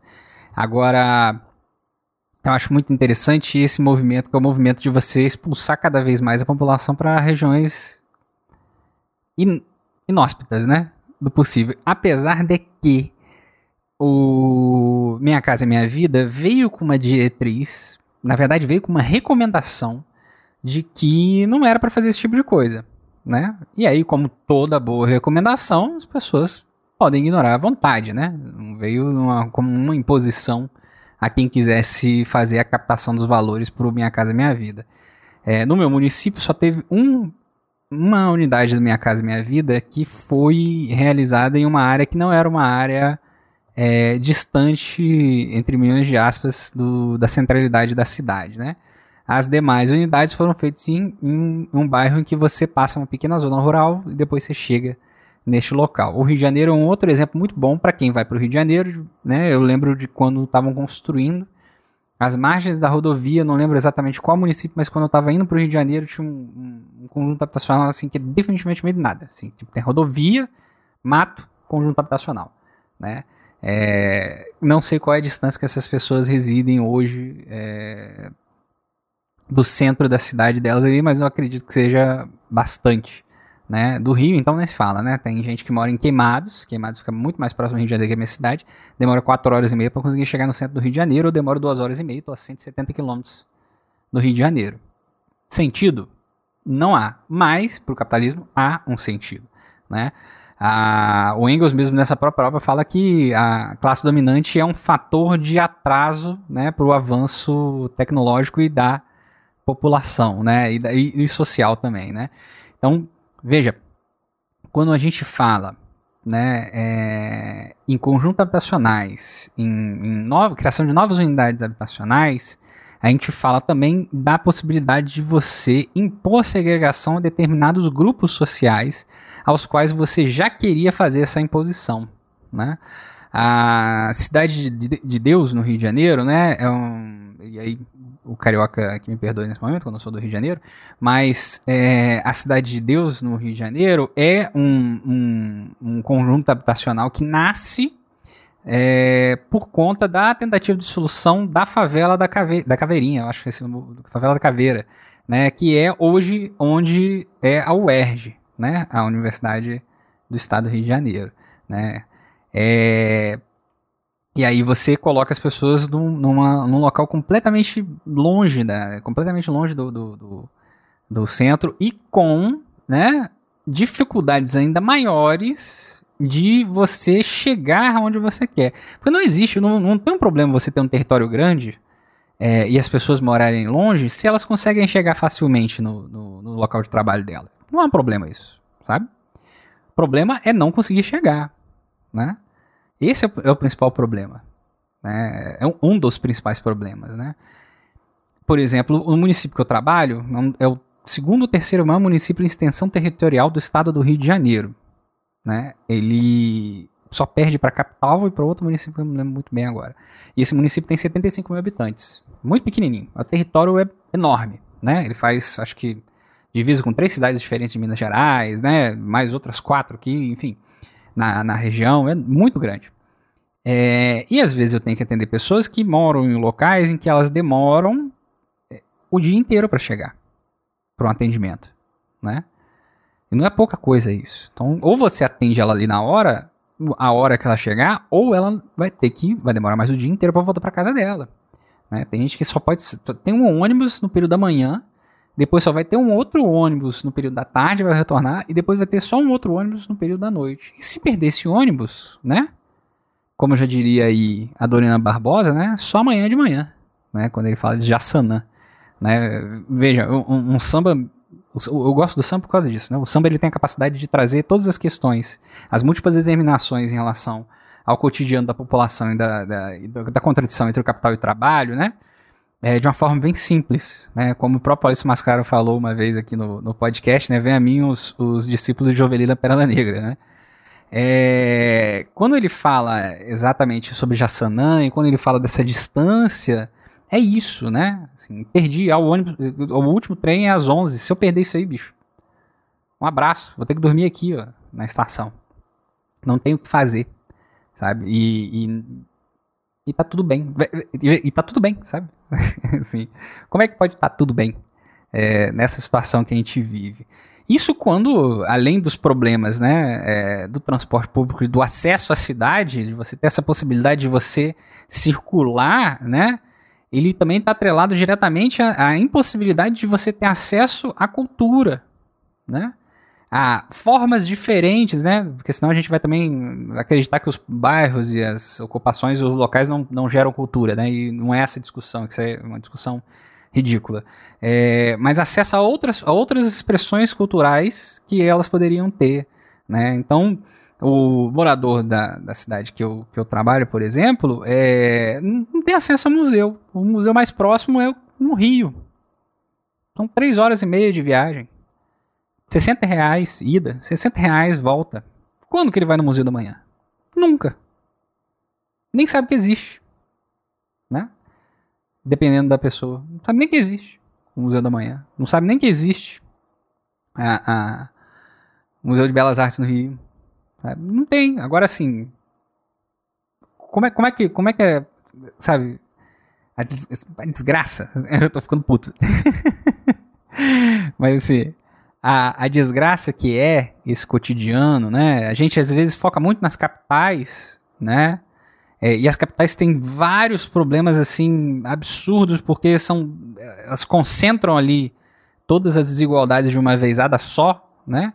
Mas os interiores também trazem esse, esse, tem esses essas problemáticas muito grandes, né? Seja, por exemplo, no problema da, da, da, falta de territorialização do próprio sistema único de saúde em determinados locais. Então você vai ter gente que não vai ter condições de fazer quimioterapia em uma determinada cidade porque não tem, não tem é, valores financeiros para isso. Ela vai tentar o, o, o, o tratamento fora do domicílio garantido pelo sistema único de saúde mas se ninguém avisar para ela, e às vezes o município não avisa porque o município não quer gastar dinheiro também, ou não tem condições de gastar dinheiro com tratamento fora do domicílio, ela não vai fazer. E vai ficar por isso mesmo, porque ela não vai ter acesso a um direito básico, porque ela não sabe como acessá-lo. E aí nasce uma vaquinha ou alguma coisa entre os familiares para ela conseguir acessar um direito básico dela de fazer tratamento de câncer, sabe? Porque ela mora no interior, é, do Estado, né? E o único tratamento possível e viável para ela é na capital. Até hoje, assim, século XXI, sabe? 2020. Mandou homem para a Lua, né? Mandou homem para o espaço. Mandou carro para o espaço, né? O Elon Musk aí, grande, grande fenômeno, mas não consegue mandar uma pessoa fazer tratamento de quimioterapia na capital.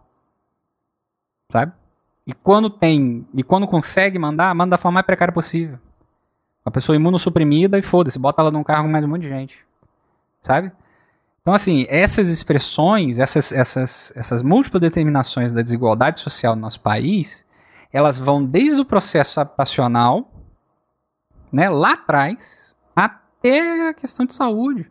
A gente tem que lembrar que no, no na Lei Orgânica da Saúde, né, que é da década de 90, né, habitação é um critério de saúde. Não é só ausência de doença. Ah, eu não estou doente, eu tenho saúde. Não. Não, não necessariamente. Habitação é um critério de saúde. Saúde física e mental. Física e mental. Extremamente importante. Né? Então, como é que a gente não consegue fazer uma avaliação dessa, né? Eu não vejo como possibilidade de a gente conseguir fazer uma avaliação dessa, a gente tem uma perspectiva de totalidade da, da, das expressões da questão social. né, desse embate entre o capital e o trabalho, desse embate do cotidiano, de você, por exemplo, é, aumentar 25% do, do aluguel das pessoas, enquanto o salário mínimo tem um aumento residual ridículo que está desatrelado é, a, a, a, a, índices essenciais. Se você pega hoje, você entra lá no site, isso, eu, quero, eu, quero, eu quero que você, que está me ouvindo agora, né, faça um pequeno exercício de passar muita raiva. Você vai nesse momento entrar e vai procurar aí no Google, né? Diese salário mínimo. E aí você vai ter uma tabela que começa de 1994, se eu me bem, que vai até hoje. E aí vai falar qual é o valor do salário mínimo desse período e qual deveria ser o valor do salário mínimo com base no, na Constituição Federal de que o salário mínimo deveria garantir. Habitação, alimentação, lazer, sim, lazer, né? É, acesso à cultura, né? educação e assim por diante. Vai lá e olha isso. E tenta comparar o quanto que você ganha. Eu, eu sempre uso essa tabela para mediar, assim. É, porque às vezes a gente tem esse momento de grandeza, né? Fala assim, nossa, tô ganhando, sei lá, 2.500 por mês. Aí você, aí você fala assim, não, eu tô bem. Será que você tá bem? Você já olhou essa tabela? Pra ter certeza? Né? E você tá bem? Você já percebeu que tem gente que paga 900 reais de, de energia elétrica no Nordeste? Sim, quase um salário mínimo de energia elétrica no Nordeste sabe? Que gasta, por exemplo, 850 reais por mês só para trabalhar. Só para trabalhar. Com gasolina. Porque o trabalho não garante vale transporte. Olha que doideira, né? Será que você tá bem mesmo? Será que a situação tá boa? Que você paga aí seus 1.500 reais em, em aluguel por mês? Né? 600 só em só em condomínio, esses valores fazem sentido? Essa vida é uma vida digna de ser vivida? É uma coisa que a gente tem que se questionar, assim. E a sensação que a gente tem que ter quando a gente se questiona sobre é uma vida que vale a pena ser vivida. Né? É uma pena que é uma vida que, que, que é digna e a gente chegar à conclusão que não, a gente tem que se indignar né? com isso. É, Mariana, você que levantou a mãozinha. Eu tava pensando nisso que tu falou, Zamiliano, sobre essa, esse olhar mais integral mesmo sobre a questão da, da, da, da relação do ser com a habitação, né? Isso dentro da, da sociedade de classes. E, e tentando também ampliar um pouco mais é, a problemática, às vezes a gente pensa também do, do não se dá conta quanto essas questões da, da, flexibilização das leis trabalhistas, por exemplo, não que a gente tenha tido no Brasil um momento né, de plenitude de direitos trabalhistas, mas o avanço da terceirização e da quarteirização e tal, isso tem uma influência direta também nesse tema. Né? Tu estava falando do trabalhador ou da trabalhadora que não tem direito a vale transporte, isso é, isso é quase que, que regra né, na, dentro dessas novas novas, entre aspas, formas de trabalho aí, né? E infelizmente muitos trabalhadores e trabalhadoras realmente se iludem. É, num primeiro momento, eu acho que essa curva está mudando de sentido, né? especialmente a partir das mobilizações recentes e dos próprios impactos que, que, que esses trabalhadores e trabalhadoras têm sentido na pele, né? que é de, de, de, de, de achar que essa flexibilidade, de cair nesse conto neoliberal de que essa flexibilidade também de, de, de, de leis, de, de direitos, significa maior autonomia, maior liberdade na gerência do seu trabalho, né, da sua rotina. Quando, na verdade, o que a gente tem visto, e, e pô, eu sou, sou psicóloga clínica, assim, é realmente trágico é, as pessoas elas querem estar em acompanhamento e não conseguem porque não tem grana para pagar um atendimento clínico. O Estado, por sua vez, não tem uma rede de atenção psicossocial, mas o primeiro relato delas, a primeira queixa já é em torno disso, assim, né? De tipo, ah, eu, eu me tenho me sentido um pouco, um pouco triste, um pouco deprimido, não sei bem quando isso começou, aí tu pergunta, ah, mas como é que tá a tua vida? Como é que é a tua semana? Como é que tá a situação do trabalho? Aí a pessoa, tipo assim, ah, eu saí do, do trabalho semana passada, essa semana eu tô procurando emprego, talvez aí eu consiga algo no setor de serviços, é, eu tô com aluguel atrasado, então assim, a pessoa começa a narrar uma série de questões é, socioeconômicas da sua vida e tu fica pensando, sim, não, não viria estranho eu acharia se tu chegasse aqui bem, né, para falar comigo dentro dessas circunstâncias. E aí, é, ao mesmo tempo, é, isso é peculiar, isso é, é singular e talvez esse seja um, um, uma questão para a gente se debruçar também na conversa de hoje. Como transformar esse sentimento, né, que a pessoa, é, mesmo quando ela não faz um, um raciocínio direto de que essas questões todas são o que estão fazendo é, ela sofrer, estão fazendo ela se indignar, se revoltar, se deprimir, seja qual for a sua reação. É, como transformar esse sentimento numa perspectiva de transformação social? Como não cair na vala da ausência do sentido, na negação de uma possibilidade de transformação ou na cooptação, né, na adequação à lógica do sistema de que não, eu só preciso tentar certo e aí eu vou conseguir né?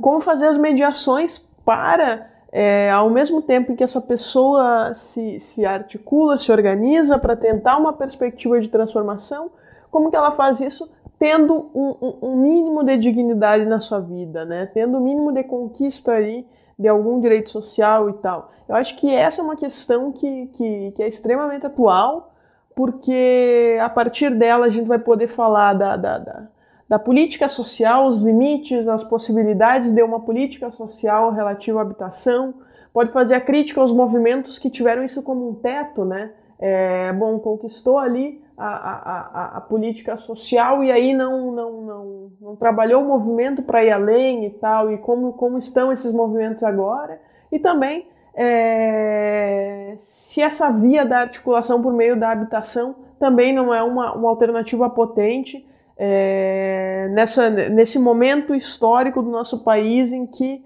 é, o mundo do trabalho está tão fragmentado, de que é tão difícil a perspectiva da organização política pela via, por exemplo, sindical, que é uma via clássica de articulação dos trabalhadores, uma vez que, bem, é, essas modalidades novas de trabalho é difícil tu pensar como articular através do sindicato, são, são outras, talvez, outras vias de organização associações, frentes, né, movimentos específicos, enfim, tem uma gama aí de, de, de, de possibilidades sendo construídas.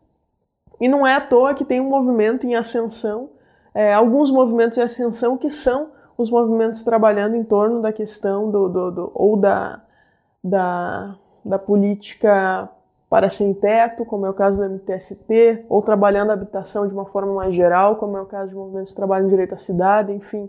É, eu não sou uma, uma, uma socióloga para dizer se de uma forma mais contundente, né, qual é a resposta e se essa é a via assim para isso, porque eu sei que tem gente na sociologia que tem estudado isso é, com muito afinco, mas eu realmente enxergo nesse cenário que a gente precisa se debruçar um pouco mais também para, bom, a partir desse dilema que é a questão da habitação não só no nosso país, mas dentro da sociedade capital, nesse momento histórico específico, isso é uma via estratégica de articulação?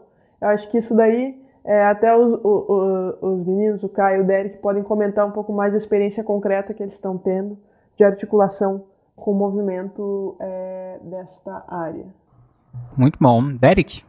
Nossa, a Mariana levantou uma bola fantástica aí para mim. Muito da hora, camarada. É, eu jogo é... assim no meio campo mesmo, camarada. Eu vou, costumo é. deixar na cara do gol. da hora, muito bom. Eu acho que. Nossa, acho que eu vou direto, direto nesse gancho, né? A luta por moradia na nossa época, né? No, no começo da nossa tarefa, né? Eu e o Caio pegamos junto a tarefa, então a gente está desde o do começo da nossa atuação discutindo muito entre a gente, né? E a gente tem uma, teve uma visão, teve uma perspectiva depois dos estudos e da inserção lá dentro de que a questão da moradia, a luta por moradia, é a luta desse período histórico, é, é pelo menos no Brasil, né?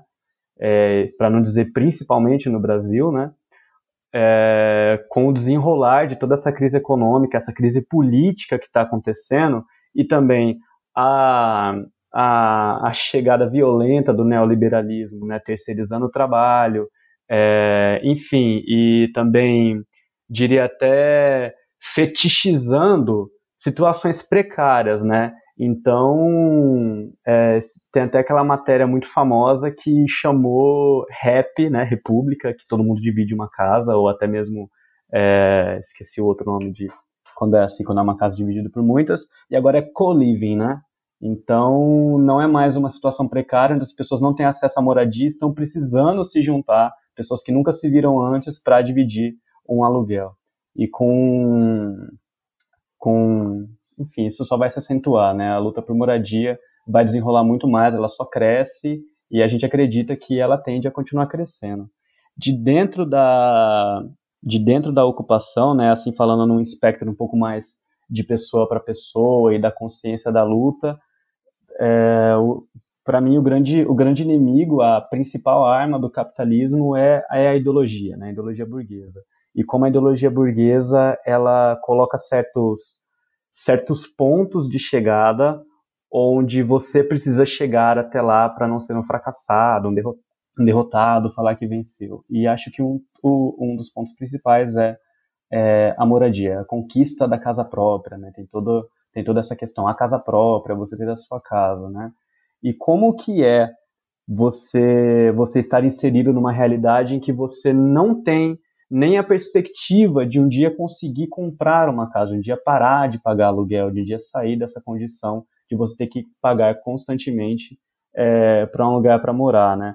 Acontece isso que os camaradas já falaram, né? Uma situação, é, enfim, psicológica, até que eu não, não, não tenho propriedade nenhuma para falar, mas que entra entra muito na mente dessas pessoas, né? Como, como isso, isso frita a condição ali, como isso frita a cabeça dessas pessoas. E na questão de conscientização política, a gente vê que até mesmo dentro do movimento existe uma existem diferentes percepções. Então existem as pessoas que entendem a questão da luta coletiva e da luta por moradia e da importância dela, e existem pessoas que ainda estão uh, que ainda compraram totalmente a, a, a ideologia burguesa, né? E acham que a conquista da casa, a conquista da moradia é uma conquista pessoal, é uma conquista individual dela, né? Que ela vai ter que trabalhar muito ou que ela vai ter que fazer alguma ação na vida dela em que vai dar tudo certo e ela vai conquistar a, a casa dela. E isso afasta essas pessoas da mobilização política.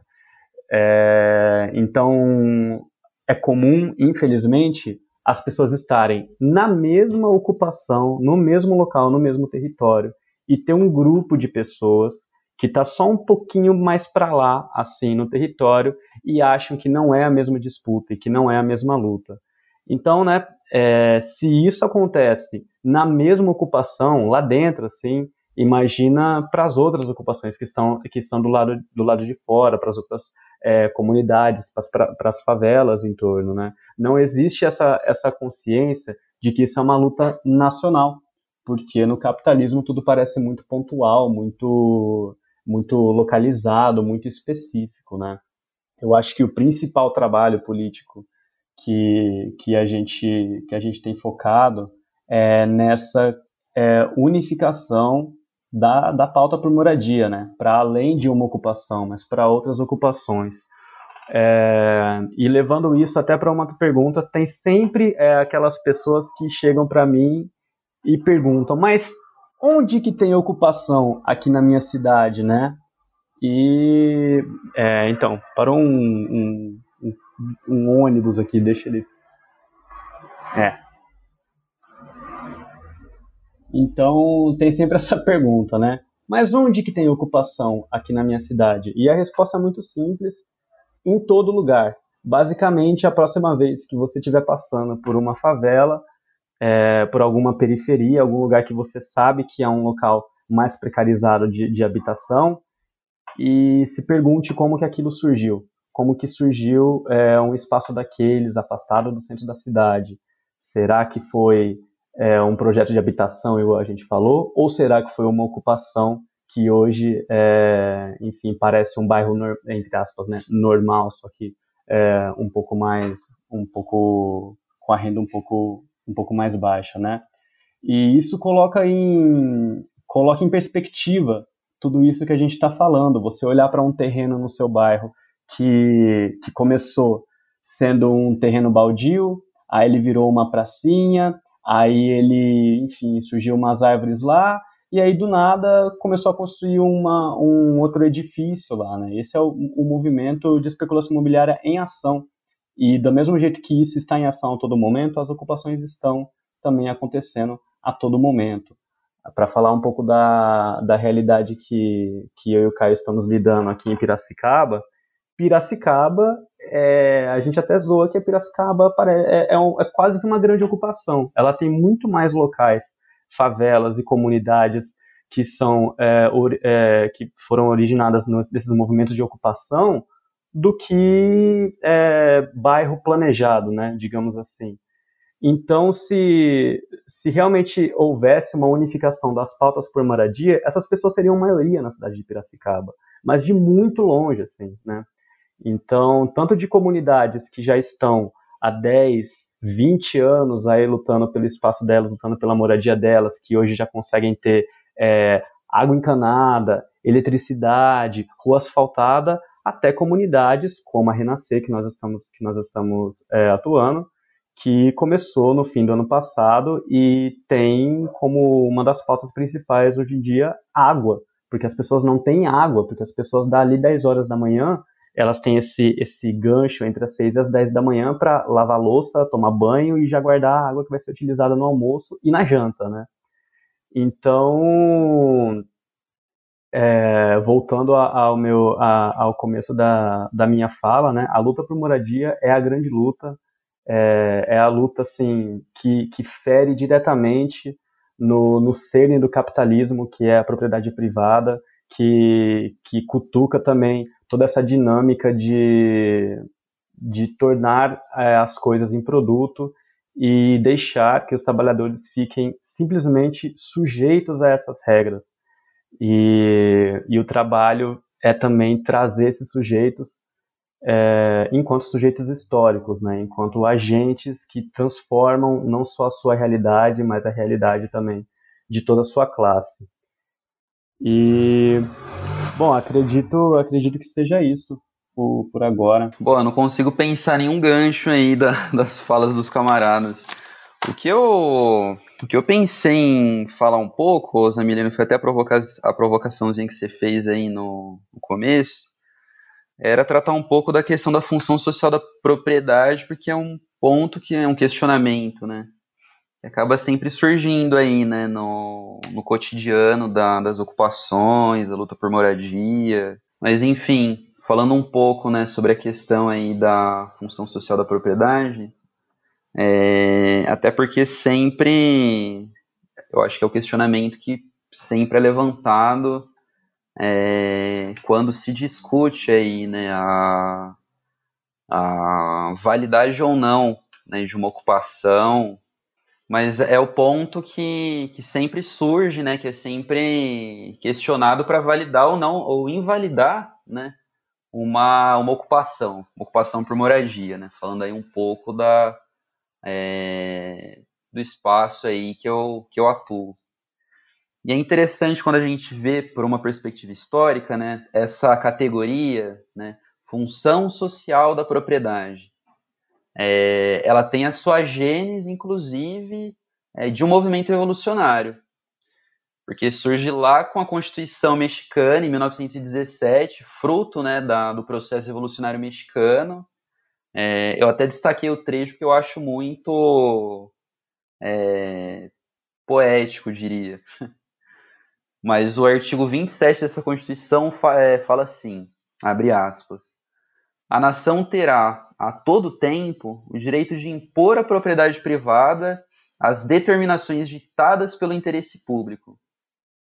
E aí na Constituição de Weimar, né, Constituição alemã é, social-democrata, aí tem a consolidação, né, da, bem como a mundialização do, desse princípio. Né? A gente começa a observar, a partir de então, é, a aplicação desse princípio em, condições, em constituições né, é, supostamente é, mais democráticas, né, comparadas no, no período é, passado. Na Constituição brasileira, É, eu acho que é um ponto muito surpreendente esse, porque a gente teve ali menções é, desde a Constituição de 34, a Constituição de 46, né, mencionando ali o interesse social é, e a propriedade, mas é na Constituição de 88 que a gente vai ter ali, né, estabelecido enquanto um princípio constitucional é, a função social da propriedade. Então, a necessidade da propriedade ela atingir é, uma tal função social. E é interessante que, partindo dessa lógica, né, sendo uma garantia, né, um, aliás, um princípio constitucional, quem está fazendo cumprir a lei, né, quem realiza a Constituição na prática, são exatamente os movimentos de moradia que são sistematicamente criminalizados. Né? Porque a função da, a social da propriedade ele estabelece que toda propriedade ela tem que ter algum uso seja para fixação da moradia, seja para produção ou para outro benefício, né? Ou seja, quando, a, quando os proprietários né, deixam as terras ociosas, é, os proprietários eles estão agindo em total desacordo né, com a nossa Constituição Federal, e aí nesse sentido, né, dentro dessa lógica, é, ocupar a terra é, que não está cumprindo a sua função social é exatamente fazer cumprir a lei, né? É, é uma demanda legalista, né? Em que pese, né, a importância e de que esse processo, que esse movimento, ele se dê é, dentro de uma concepção crítica, né, dentro de um movimento é, crítico, é, até pelos motivos que foram pontuados inicialmente, né, da gênese da especulação imobiliária, é, legalmente, a gente sabe que a lei é seletiva, mas esses movimentos eles estão buscando o cumprimento estrito da lei. Só que aí em que pese a gente ter desde 88 esse princípio, foi só em 2001 que a gente teve é, um dos principais institutos aí, né, que é o Estatuto da Cidade, é, que é de 2001, se eu não me engano, é 2001, é, que aí né, tinha a função de, inclusive, categorizar é, punições né, por não cumprimento da função social da propriedade. É, e aí a gente teve, né, mais recentemente, o início aí dos planos diretores, que seria aí um segundo instituto é, que trata aí, né, da, da questão da função social da propriedade, né, da indispensabilidade de fazer valer é, esse princípio constitucional. Mas é importante reforçar de novo, né? Ou, até porque o advogado começa a falar, parece que, é, que a gente tem uma confiança absoluta na lei, né? Eu acho que demonstrar esse, é, como que está explícito né, na lei, tanto na lei federal, né, quanto nas leis é, municipais, que são as leis do, do plano diretor, como é maleável é, e como somente a letra da lei é totalmente insuficiente é, para fazer valer é, o direito né, o, das populações pobres, aí, da classe trabalhadora sem teto, é, porque ainda assim a gente tem esse alto índice né, de déficit habitacional. E, inclusive, é, sobre o, falando um pouco aí sobre como a própria União, né, é, ela fere, né, para a gente não achar que são só os proprietários né, que agem em total desacordo com a lei, é, é interessante observar que o próprio governo federal, em 2018, era proprietário de 10 mil imóveis que não eram usados para absolutamente nada. Né, imóveis, ou seja, cadastrados, né, então que tem o acompanhamento ali da situação é, atual é, do imóvel. E além desses 10 mil, outros 16 mil imóveis da União que não tinham nem é, informação suficiente na base de dados para se saber se eles estavam ocupados ou não. Só que a própria União, é, ela prioriza, né, no Brasil, o leilão. Ela não, não prioriza os, program os programas habitacionais. Né? Então, se a gente pesquisar ali na internet, facilmente a gente vai achar ali diversos leilões que estão ocorrendo, né, de imóveis que são da propriedade da, da União, né, do governo federal, e que estão sendo leiloados. Né? Tem se buscado ainda assim atingir ali o objetivo da especulação imobiliária, né, da lucratividade é, com imóvel, afastando-se né, dessa forma é, a aplicação desse princípio da função social. Cara, esse negócio da, da, da união, né? É, e aí união a gente está falando do governo federal, né? Às vezes as pessoas elas é, podem se confundir porque na verdade a união é o estado a nível federal, né? É, terem imóveis que não são imóveis utilizados para nada, foi um exemplo disso é o centro do Rio, né? Quando você tem a mudança da capital do Rio de Janeiro para Brasília, você deixa vários prédios por muitos anos ocupados sem qualquer função. E essa é muito interessante como é, é essa lógica, é, é, a União ela tem uma preferência não por, por, por fazer. É, é, e aí em todos os governos, veja, todos os governos do, do da, da democracia para redemocratização para cá, né? Fazendo a mesma coisa, né? É, preferindo vender aquele, aquele prédio para leilão, provavelmente para alguém que vai fazer especulação imobiliária com, aquela, com aquele prédio, normalmente são prédios que são centrais, né? É, do que fazer habitação de cunho social, sabe? É, é assim, impressionante, né? Como, como a lógica é, do mercado, né? Como essa coisa da, da do mercado, né? Da, da mercadoria, ela, ela tá interligada a tudo, né? Às vezes a gente, as pessoas elas são levadas a ter um pequeno devaneio de achar que o Estado ele é fora dessa lógica, né? É, sem perceber, não conseguem perceber que, que, o Estado faz parte da estrutura do capitalismo, né? A gente não chama isso de Estado burguês à toa, né? Como Estado burguês, né? Ele vai ser permeado pela ideologia burguesa. É o balcão de negócios, né, camarada? É, é o balcão de negócios, né, da, da, da burguesia, né? Então, assim, ele vai, vai ser perpassado por essa mesma lógica, Estranho seria se não fosse, né?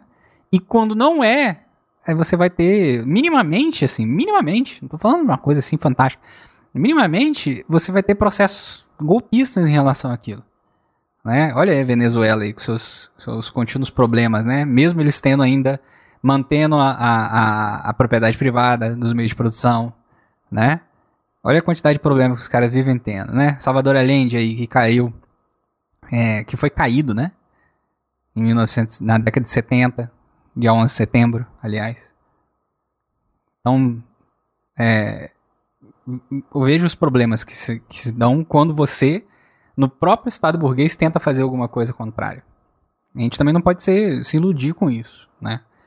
É, de achar que o Estado é uma estrutura tomável facilmente, né? Mantendo-se todas as demais estruturas ali funcionando lindamente da mesma forma como sempre funcionou.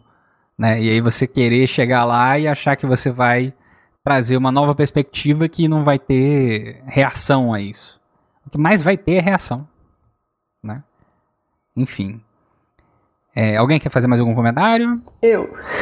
é, a gente já falou bastante, mas vale a pena reiterar, porque eu acho que ser um divisor de águas inclusive dentro de uma perspectiva estratégica é, para o próximo período das lutas sociais, né, que é fazer a avaliação das próprias políticas de Estado, de governo levado a cabo é, por setores que trabalharam com a questão da habitação, trabalharam sob uma tentativa de uma, de uma perspectiva, alguns chamam de, de, de progressista, outras humanitária, enfim, as, as nomeações variam, mas sem fazer né, essa, esse rompimento com, com a lógica da produção. Né? Claro, fazer um rompimento com o modo de produção é muito mais difícil dentro de, de, dessa, desse cenário de, de capitalismo totalmente é, mundializado, né? porque não basta né, chegar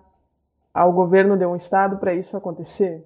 Uma, uma transformação muito mais profunda, um processo revolucionário muito mais profundo, inclusive que vai além é, de uma revolução em uma determinada região, porque tem a ver com, com enfim, com, com guerra, tem a ver com poderio bélico, tem a ver com uma série de coisas que não é o tema de hoje. Não obstante isso, é, é, importante a gente fazer, colocar em análise. Né? Quando a gente diz que a gente vai colocar em análise essas experiências, fazer uma crítica a essas experiências, muitas vezes é um tema é, que, especialmente para os setores que fizeram parte, que construíram, é muito difícil de enfrentar porque vem, a, vem, vem à tona uma série de emoções. Né? A gente sabe que foi difícil construir, que é difícil construir a luta social, mas não por isso não, é, fazer o balanço sobre isso não significa uma. uma impossibilidade de construção coletiva, pelo contrário.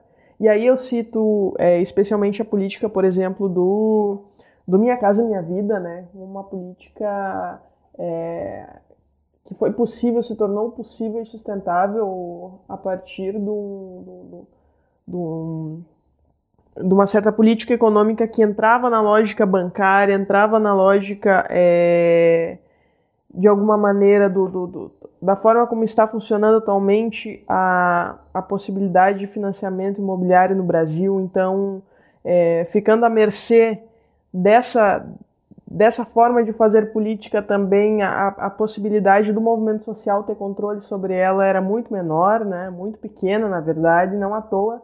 É uma política cheia de contradições, né? É claro que uma política como essa é necessária, mas a forma como ela foi feita é uma forma muito questionável em vários sentidos, né? Precisa ser colocada em análise, precisa ser é, de alguma maneira superada. E por ser su é, por superado, entenda-se não negado, né? Superado, entenda-se olhado, analisado, fortalecido onde precisa ser e melhorado. E também outras experiências fora do nosso país, né? Por exemplo, na Bolívia, que recentemente passou por um processo de golpe de Estado, e onde a questão da, da, da, habitação se entrelaçou com o debate também sobre terras. Né? É, Bolívia é um estado plurinacional, um estado é, com uma forte articulação com é, os povos originários, e quando o Evo chega ao governo, quando o Mas chega ao governo, inevitavelmente esse tema vai ser tratado com uma certa centralidade.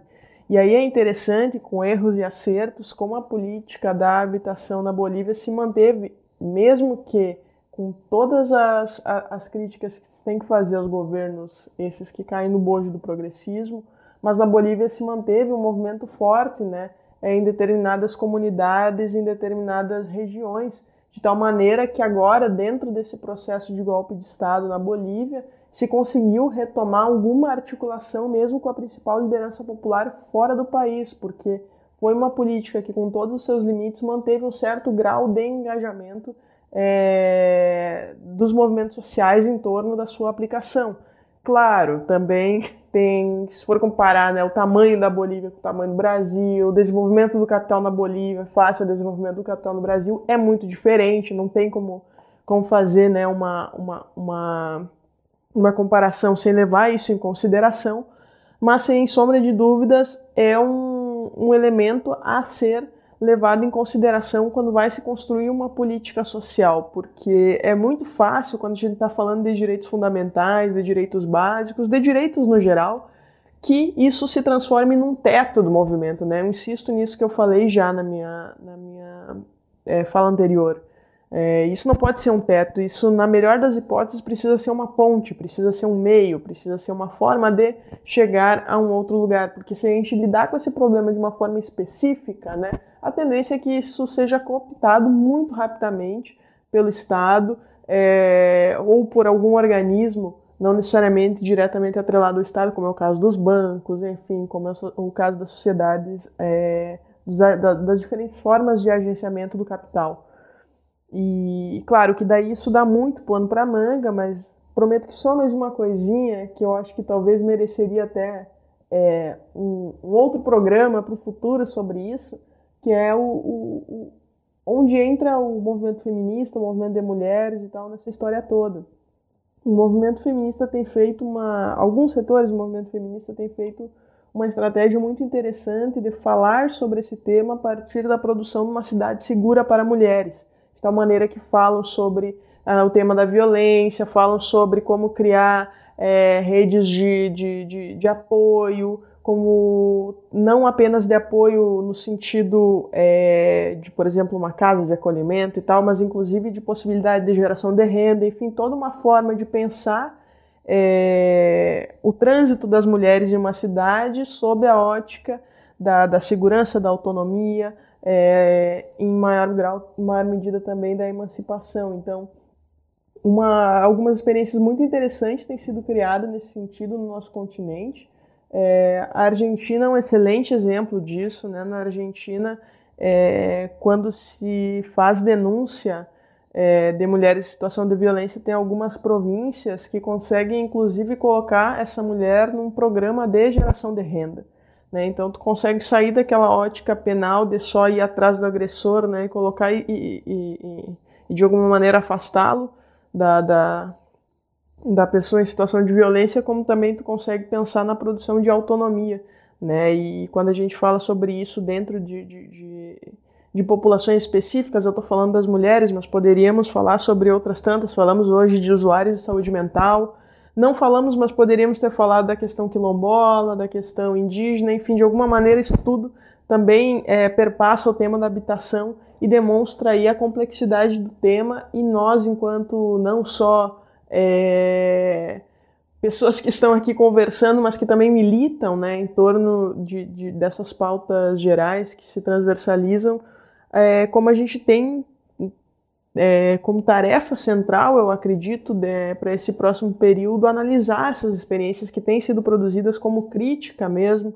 às políticas do Estado, algumas delas inclusive em paralelo, e que vão sendo de alguma maneira cooptadas ou de outras mesmo tensionadas pelo próprio movimento vão ser incorporadas ao Estado e aí fica o papel do movimento de permanentemente não só fiscalizar, mas tentar superar né, essa política. E é claro, eu como comunista acredito no, na, necessidade, na urgência da revolução, então o teto né, nunca vai ser a política de Estado, mas a gente sabe que é muito fácil se acomodar mesmo quando a gente tem esse ideal, porque é muito difícil, é um tema muito complexo, mexe, a gente já falou aqui hoje, mexe com a saúde mental das pessoas, mexe com o corpo das pessoas, com a segurança, enfim, é um tema realmente é, para muitos de vida ou morte, né, o tema da habitação, né, sem uma habitação, com todas essas ponderações que a gente fez, que não é só a questão do teto, que é a questão do, desde o posto de saúde no território até o transporte público e assim por diante, se a gente não fala sobre tudo isso, né, a gente está perdendo um grande contingente de pessoas que sofrem com isso cotidianamente e que querem respostas. É, nós não as temos, né, as respostas não temos. Né, se tivéssemos, seria ótimo. A gente sentava, fazia uma cartilha, distribuía para as pessoas e pronto, estava resolvido. Não temos, então precisamos sentar, precisamos estudar e precisamos se articular é, coletivamente com todos esses movimentos que têm se debruçado sobre esse tema nas últimas décadas em especial mas que a gente sabe que temos no Brasil experiências históricas, né? Desde o partidão, é, antes do, do, do, do, seu processo de desestruturação, desintegração das ditaduras, já trabalhava com, com, com, esse tema. Né? A gente sabe o próprio Jango, que não era um comunista, né? aqui da minha cidade, de São Borja, que, que era um, um, no máximo um reformista, né? ele vai ser deposto do, do, do, do, vai sofrer um golpe justamente quando coloca em questão a possibilidade de fazer análise da política de terras no Brasil, né? Então é um tema aí que a gente precisa enfrentar, que é central para uma transformação dos rumos aí no, no, nosso futuro e que não vai ser fácil de enfrentar, né? Olha, olha o que tem acontecido no nosso continente com aqueles que têm tentado fazer reformas mínimas. Imaginem aqueles que querem fazer a revolução, né? Então já fiz uma fala meio quase uma fala final, né? já era fala final, Zamiliano? Não sei, mas da minha parte eu acho que era isso. é muito fantástica. Assim, não, só fala, cara, maravilhosa. É, muito boa a fala, aliás. Já, já anotei aqui a proposta de podcast aí, né, sobre é, onde entra o, o, feminismo em relação à questão da cidade, né, e, e da habitação. E já podemos começar a articular isso aí, pensar em convidadas para a gente já fazer esse podcastzinho aí para um próximo momento. É, próximo, né? Bem próximo, né? Próximo pra caramba. Bom, eu acho que é isso, né? Eu acho que a gente vai encaminhando para finalização. Vou passar aqui pro Derek, depois pro, pro Caio e a gente dá essa fechadinha. Mas antes disso, é, vamos aos avisos aí do Comissariado de Comunicação e Propaganda. Estamos de volta com o Comissariado de Comunicação e Propaganda deste lindo podcast para falar dos cupons de desconto que temos para vocês. Lembrando, a Editora Ubu mantém o seu cupom de 20% de desconto no livro Pele Negra, Máscaras Brancas do Fanon, usando o cupom FANONR20, tudo minúsculo. Já a editora Expressão Popular nos agraciou com o cupom REVOLUSHOW, tudo em caps louco que dá 15% de desconto em todos os livros publicados por eles. E falando da expressão popular, vocês já conhecem o Clube do Livro deles, né?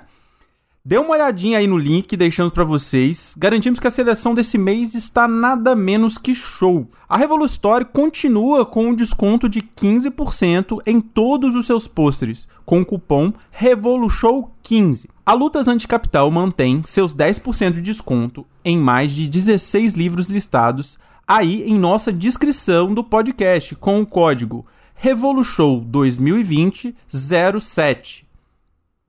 Além disso tudo, não se esqueça que ao fazer qualquer compra dos livros da editora Boitempo pelo link boitempoeditorial.com.br barra Revolution, você destina uma parte do valor do impresso para nós deixarmos a conta de água desta comuna em dia. E finalmente, temos os cupons de sempre com 15% de descontos nos livros da editora Baioneta, 10% de desconto nos livros da editora Ciências Revolucionárias, 10% de desconto em todas as camisas da Camisa Crítica, 15% de desconto em todas as camisas socialistas da Sublimo, 10% de desconto em todas as camisas da Veste Esquerda e todos esses descontos e seus cupons estão aí no feed ou na postagem desse episódio. Gostaríamos de agradecer mais uma vez as pessoas que nos auxiliam financeiramente com suas contribuições mensais.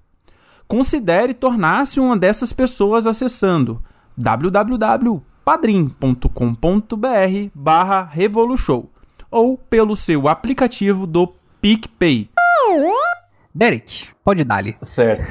é, eu queria, na verdade, fazer um, um breve comentário também a, em cima da.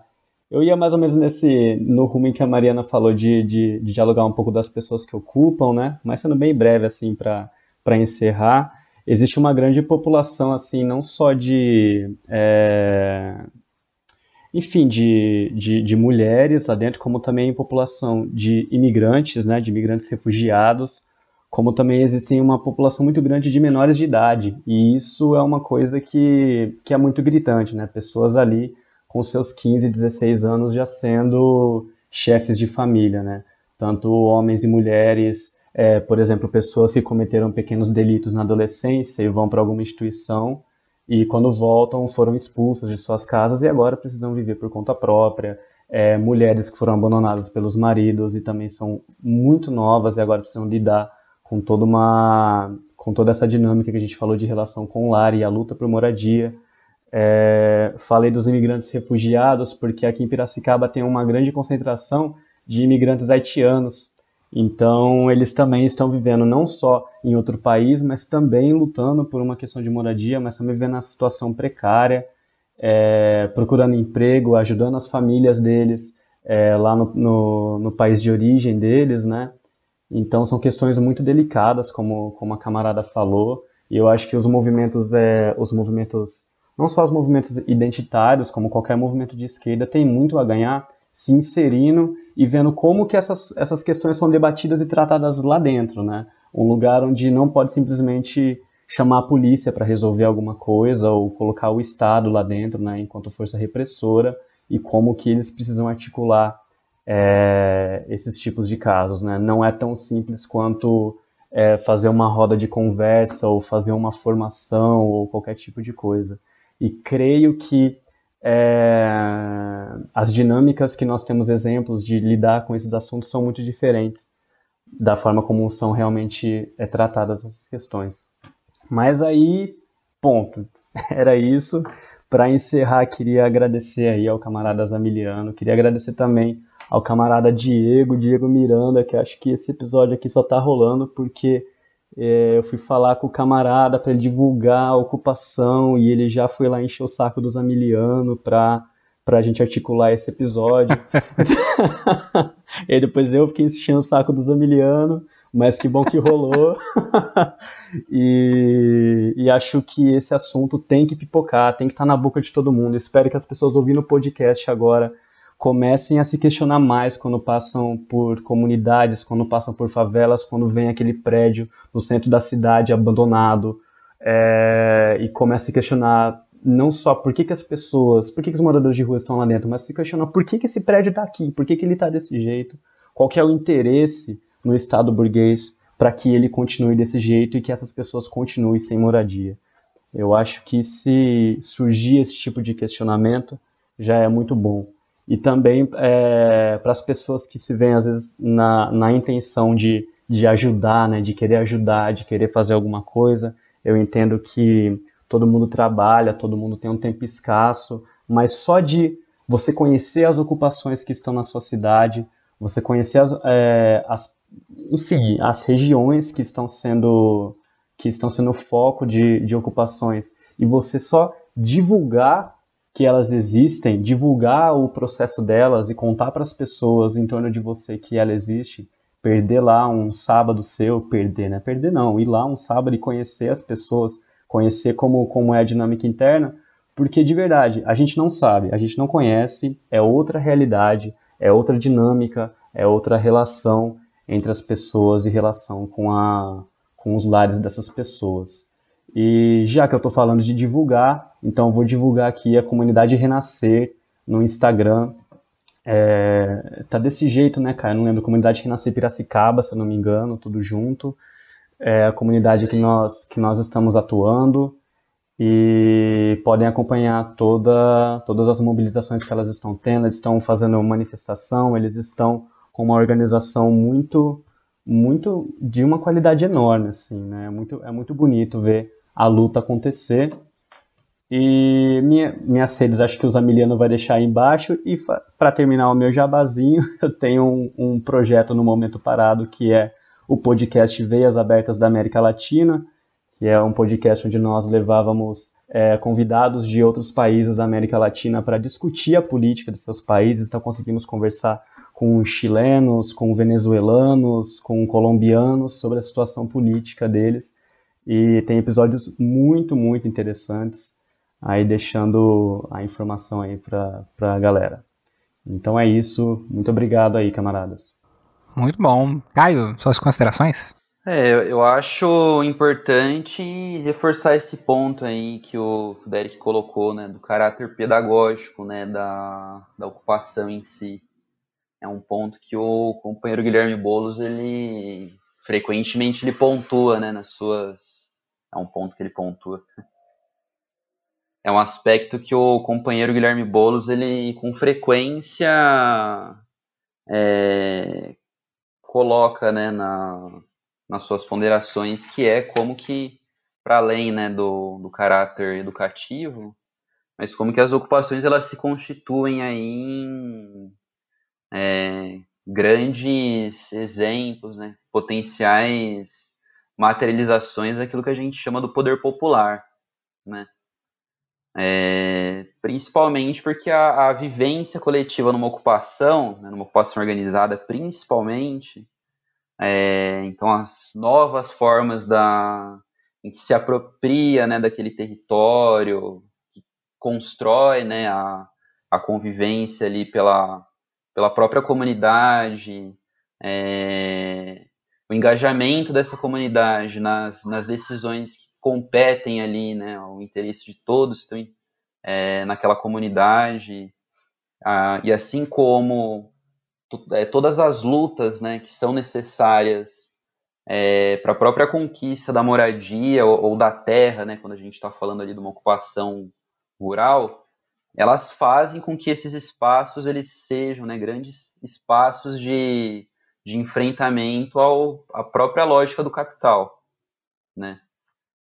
É, inclusive, é, para concluir mesmo, né, é, a participação numa ocupação organizada, é, ela representa inclusive um despertar para muitos trabalhadores. Então, muitos trabalhadores que nunca tiveram ali nenhuma convivência né, com a luta coletiva, isso é muito comum né, da gente ouvir nas ocupações, como que como que o, os moradores ali eles dividem entre o antes e o depois, né, o antes de ir para a ocupação e o depois já estar tá na ocupação, se engajando né, na, na luta, é, ilustra bastante como isso se dá, né? Porque a partir do momento que eles se tornam ali uma parte ativa, unidos ali aos seus outros é, camaradas né, de, de luta pelo mesmo interesse, é, muitos sem-tetos acabam desenvolvendo ali uma visão né, é, absolutamente nova né, das relações sociais e principalmente né, da, da importância e da capacidade real que uma luta coletiva ela consegue é, trazer para eles. Né? É, resumidamente, né, para encerrar mesmo, é, a ocupação sendo essa escola de luta, eu acho que convence né, cada vez mais é, quem convive né, nesses espaços, nessa importante frente de luta, que daquele chão ali muitos é, revolucionários estão despertando, né? muitas rosas estão brotando aí nesse, nessa devastação que é o capitalismo. Mas eu queria agradecer aí a, ao convite aí do, do Zamiliano, né, do, do Revolu Show. Agradecer também aí aos camaradas, camarada Derek e, e a camarada Mariana, né, que dividiram aí a, essa conversa extremamente relevante aí para os nossos dias, né, principalmente quando a gente nota é, essa pauperização, né, o aumento da miséria é, a níveis é, constantes e ao que a gente consegue perceber aí, sem vistas, né, aqui, aqui melhore, sem sombra de dúvidas, a luta por moradia é um ponto, como já foi colocado aí pelos camaradas, que deve ocupar a atenção, né, do, de quem de fato está empenhado aí na construção de uma nova sociedade. Então é isso, agradeço aos ouvintes também a gente se vê aí nas lutas. Fantástico. Então é isso, né? Eu só queria devolver para Mariana rapidamente. Mariana, se você quiser falar aí é, como as pessoas fazem para encontrar o coletivo feminista classista no Montenegro, né? Como é que elas fazem para dar esse papo aí? Sinta-se à vontade também, né? Dali, perfeito. Vamos lá, sim, também vou fazer meus agradecimentos, né? é... Bueno, pessoal, conheçam o coletivo feminista classista na Montenegro, nos sigam nas redes sociais, a gente tem Facebook, Instagram, Twitter. É, estamos em vários estados do Brasil já. É, já são mais de 15 estados onde, onde nós estamos e aonde nós não estamos ou na cidade que não estivermos, é muito tranquilo também entrar em contato direto pela nossa página nacional ou que, que é Coletivo Feminista Classista no Montenegro. Se botar isso, vocês acham lá, né? Daí vai achar também dos estados. Procurem mais perto de vocês e a gente dá um jeito, né? Dá um jeito de, de entrar em contato, depois da pandemia até mesmo visitar, para fundar um núcleo na cidade. Vamos, vamos fortalecer essa luta, né? Fazer parte do, do Ana Montenegro é uma experiência é, muito especial, assim, falo, claro, sou suspeita para falar, mas é, com tranquilidade também, né? Porque faz parte da minha trajetória, foi a minha primeira e única organização política é, partidária até um, esse momento da minha vida. Já fazem cinco anos de construção. É, então saí, militei de forma independente, conheci é, esse coletivo e não consegui me desvincular mais. Hoje faço parte da sua coordenação nacional, junto com outras camaradas de diferentes áreas, mulheres desempregadas de todas as idades. Nada disso é um empecilho para fazer parte, né? Não precisa ter formação, não precisa ter nada, só vontade mesmo de fazer e uma indignação com o sistema que a gente vive. Né? Isso é o, é o, o necessário para nos encontrar, para fazer parte conosco. E no mais, gente, obrigado mesmo pelo convite. Eu é, fui convidada diretamente pelo Zamiliano e por uma, acredito que foi uma própria camarada também do Ana Montenegro, que, que indicou meu nome. Agradeço muito pela confiança.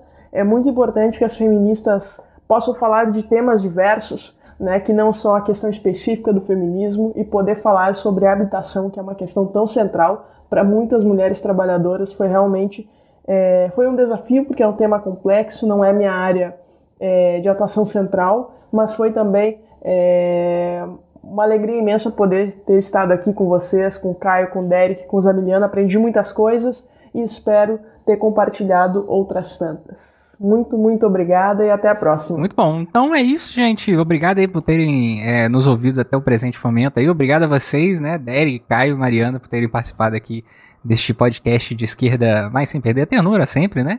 E aí vamos mandar aquele gostoso e maravilhoso abraço para as pessoas e, obviamente, né, há sempre a reflexão contínua de organizar-se é gostoso demais. tchau, tchau, galera. tchau, tchau. Half-Death.